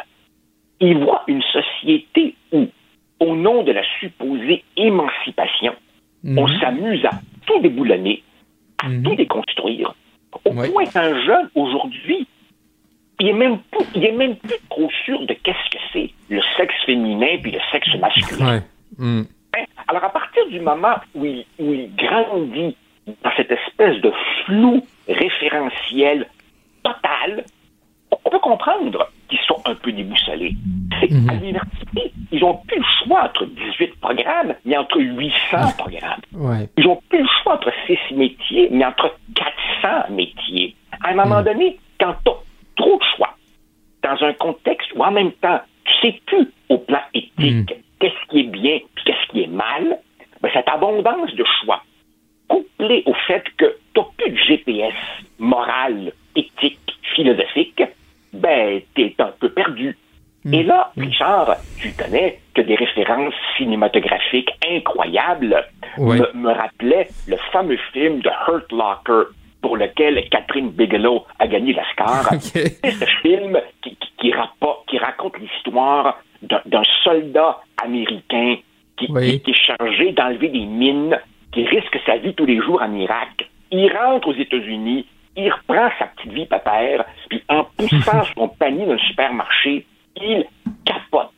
Quand il arrive dans la rangée, ah pour mhm. choisir laquelle des 347 sortes de céréales il doit choisir. Mhm. Que fait le gars? Il repart en Irak. Autrement dit, on, est dans des sociétés qui offrent une multitude de choix, même des choix insignifiants, mais on a de moins en moins, en tout cas nos jeunes, la grille d'interprétation qui te dit ça c'est bien, ça c'est mal, parce qu'au fond, on leur dit tout est relatif. Tu fais ce que tu veux. C'est toi qui mm. décides. T'es homme, t'es femme, t'es transgenre, t'es fluide, t'es homme le mardi, t'es femme le jeudi, puis t'es euh, en quête de soi le samedi. On peut comprendre qu'il soit tout perdu, le jeune. Mm. Mais là, on fait quoi, là? On, revient à trois métiers? on revient ah, à... ben non, ben c'est ça l'affaire. C'est ça l'affaire. Le choix, on peut pas l'enlever. J'aime la théorie aussi, mais... le choix, on peut pas l'enlever. C'est ça l'affaire. Non, non, non, non. On, on peut pas enlever le choix. Non. On peut pas enlever le choix, mais on peut l'encadrer. Certainement, voilà. On peut hmm. certainement, comment dire, euh, on, peut certainement avoir un système éducatif et aussi, hmm. bien entendu, à la maison, une éducation parentale qui hmm. se souciera quand même de ce que j'appellerais les fondements les fondations. Mm. Euh, euh, oui, tu es, libre de penser ce que tu veux, mais il y a des pensées correctes, solides, argumentées, puis il y a des sophismes, du prêt à penser, puis des faussetés. Autrement dit, donner certains repères. Et par exemple, j'ose espérer, Marc-André, j'ose espérer que le prochain cours euh, d'éthique et culture religieuse, dont on va changer le nom qui sera introduit à la citoyenneté ou une affaire la même, on peut citer que d'autres cours, par exemple comme celui du cours d'histoire, aident nos jeunes à comprendre d'où ils viennent. Autrement dit, il y en a assez de choix. Arrêtons d'introduire encore plus de choix et mhm. donnons plutôt la capacité de distinguer l'essentiel de l'important, de l'accessoire et du mhm. futile moi, là, Marc-André, à l'université, après toutes ces années, j'accorde encore beaucoup d'importance aux évaluations que les étudiants font de mes cours. Et ils me disent souvent, pour y améliorer ceci, cela, on n'aime pas le livre, vous avez tel défaut, d'accord, c'est correct. Mais invariablement, ils me disent, avec vous, c'est clair. On sait exactement mhm. ce que vous voulez. Marc-André, nos jeunes, ils veulent des points de repère. Et notre époque leur offre tout le contraire. Je peux hmm. comprendre qu'ils capotent. Oui, oui, c'est comme des enfants en vacances. C'est des enfants en vacances, là, après trois semaines, quand ils ont peu de routine, là, sont tous déboussolés. Hein, ils perdent le nord, ils savent. Non, non, mais tu sais, et... même s'ils dorment, ils sont fatigués, ils savent pas ce qu'ils veulent, ils savent plus ce qu'ils veulent faire. Fait qu'à un moment donné, il faut. Ah ouais, tout le monde. Ben on, on pack la voiture, on revient à la maison, puis on revient de routine, on se couche à telle heure, on se lève à telle heure, on mange ci, on mange ça. Joseph Pascal, c'est un gros dossier qu'on a abordé ensemble. Un gros plaisir. On se retrouve euh, demain, Joseph. Euh, j'espère. Merci. Salut, à demain. bye. Pendant que votre attention est centrée sur cette voix qui vous parle ici, ou encore là, tout près ici, très loin là-bas, ou même très, très loin, Celle de Desjardins Entreprises est centrée sur plus de 400 000 entreprises partout autour de vous. Depuis plus de 120 ans, nos équipes dédiées accompagnent les entrepreneurs d'ici à chaque étape pour qu'ils puissent rester centrés sur ce qui compte, la croissance de leur entreprise. Parce qu'en immobilier, pour être à son affaire, suivez les conseils de nos experts. Via Capital, les courtiers immobiliers qu'on aime référer. Bonne écoute. IGA est fier de présenter l'émission À vos affaires. Pour économiser sur votre panier d'épicerie, surveillez les offres et promotions de la circulaire disponible à IGA.net chaque semaine. IGA, vive la bouffe et les bonnes affaires. Marc-André Leclerc. Le seul ancien politicien qui ne vous sortira jamais de cassette. Vous écoutez Marc-André Leclerc. Cube Radio.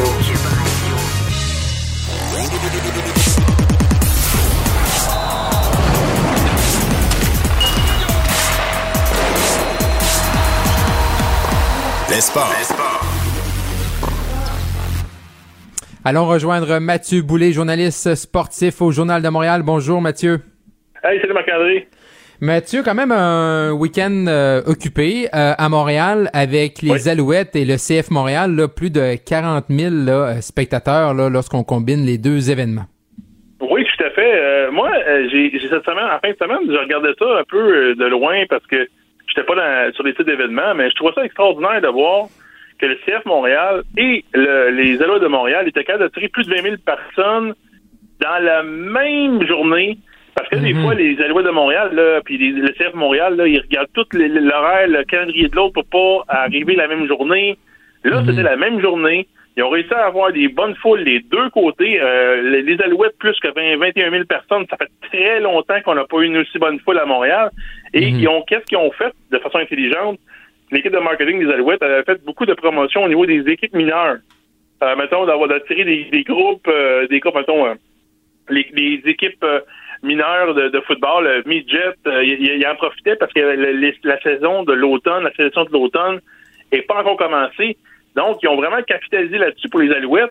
Et de l'autre côté, les CF Montréal, eux autres, qu'est-ce qu'ils parlent pour eux autres comme carte de visite? C'est les, les, les victoires. Présentement, les Alouettes, les, le CF Montréal mhm. est deuxième de l'association de l'Est de la MLS. Ça, là, euh, c'est le meilleur rendement, la meilleure saison des, euh, du CF Montréal depuis euh, très longtemps. Depuis son arrivée à MLS, je me souviens pas d'avoir eu une aussi bonne saison de la part du CF Montréal. Et c'est vraiment le fun parce que les gens répondent au guichet. Et mhm. ce, qui me fait dire aussi, Marc-André, oui, le monde identifie beaucoup Montréal pour euh, au niveau euh, du Canadien de Montréal, mais il faut pas mhm. non plus oublier le CF Montréal et les Alouettes. Euh, moi, je pense, hors de tout doute, que les gens ne veulent pas nécessairement. oui, ils aiment le spectacle entourant les deux sports, mais ils, adorent avant tout la victoire. Mhm. Le CF Montréal, tu te souviens la tempête qu'ils ont traversée avec le nom de l'équipe, le logo. Oui. À quel point ça, à quel point ça Mais je comprends pas, moi, les gars, je, je, suis content d'amener le sujet, Mathieu, parce que moi, je, ne comprends pas pourquoi on a changé. Tu sais, je veux dire, c'est comme euh, c'est comme dans mon coin là, au Sénégal-Saint-Jean, ils ont essayé là, pour le 50e de changer le logo des Saint-Nain de Chicoutimi. Là, finalement, le logo, il va changer juste pour cette année. Puis là, l'an prochain, à 51 ans, ils vont venir avec l'ancien logo. Bon, OK, là, c'était comme le compromis pour que tout le monde... Mais tu sais, tu peux comme l'actualiser, euh, le revamper, mais je comprends pas. Moi, je, je comprends pas pourquoi. C'était l'impact. Moi, j'appelle encore ça l'impact, puis je probablement que je suis pas le seul à appeler ça l'impact, là, tu sais. Ben, non, non, mais même moi, je travaille euh, dans le monde du, sport, puis ouais. ma langue faut à chaque fois. Ah, l'impact, non, ah, non, c'est vrai. Là, on parle de Patrice Bernier. Après semaine, Patrice Bernier a été honoré.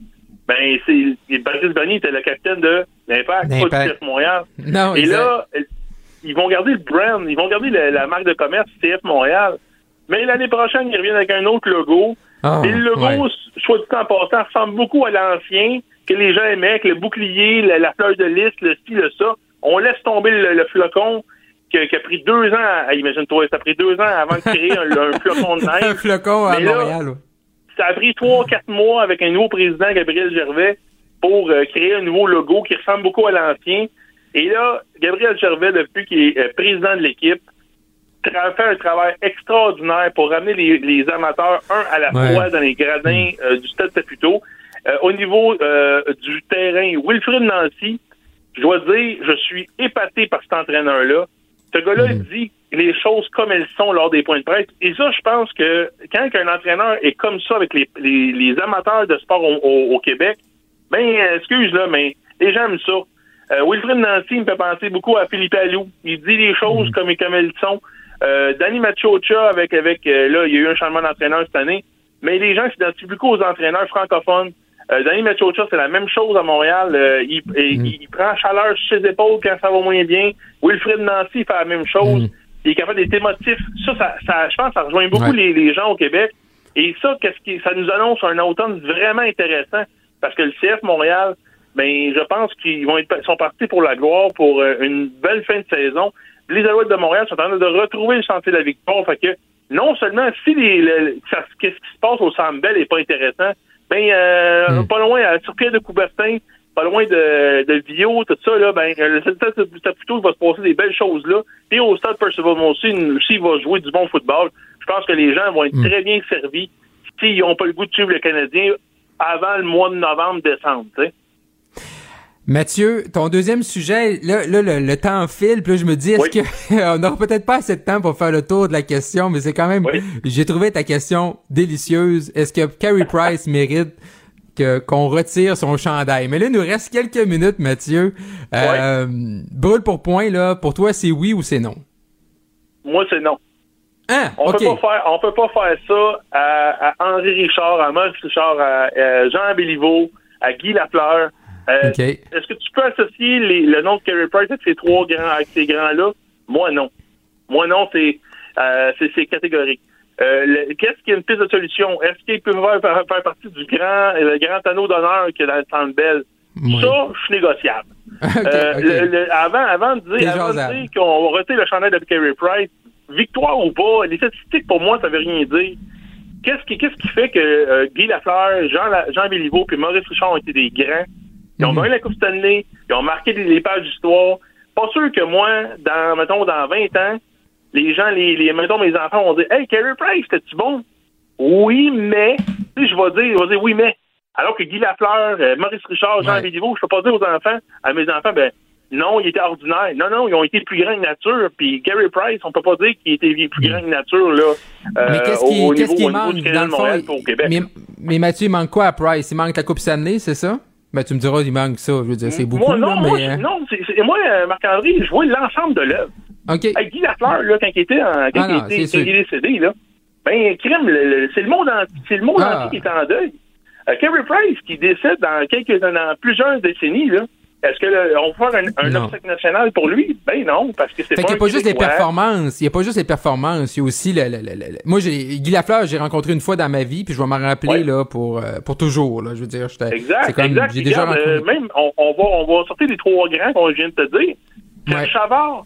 Chavard, là, il est encore au Québec. Il, oui, oui, il passe cet hiver euh, au sud de la frontière.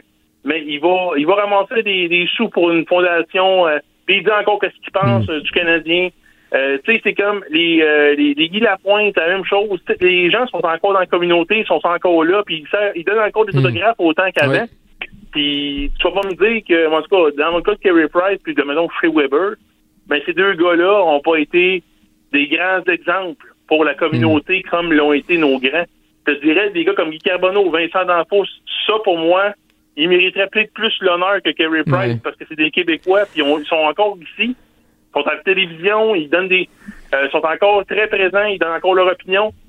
Tu sais, je sais pas, moi, Carey Price, j'aime, j'aime le, les, performances qu'il a livrées, c'est pas ça, là, tu sais, je, reconnais ses, performances, mais est-ce qu'on, est-ce qu'on, est-ce qu'il mérite d'avoir son chandail dans les hauteurs du mm. Centre J'ai, bien de la misère avec ça pour le moment, mais je Mathieu, sais que le débat est ouvert. Oui, oui, c'est ça j'allais dire, Mathieu. C'est clairement, ça va être un débat qui va, euh, à, à l'instant, même avant qu'il annonce officiellement sa retraite, mais le, à l'instant où il va annoncer sa retraite, c'est sûr que euh, à Montréal et au Québec, on va voir ce débat-là. Mathieu Boulay, journaliste sportif au Journal de Montréal, un gros merci et on se retrouve demain. À demain, Marc-André. Salut. Alors, c'est déjà tout pour nous. On se retrouve demain, 15h. Cube Radio.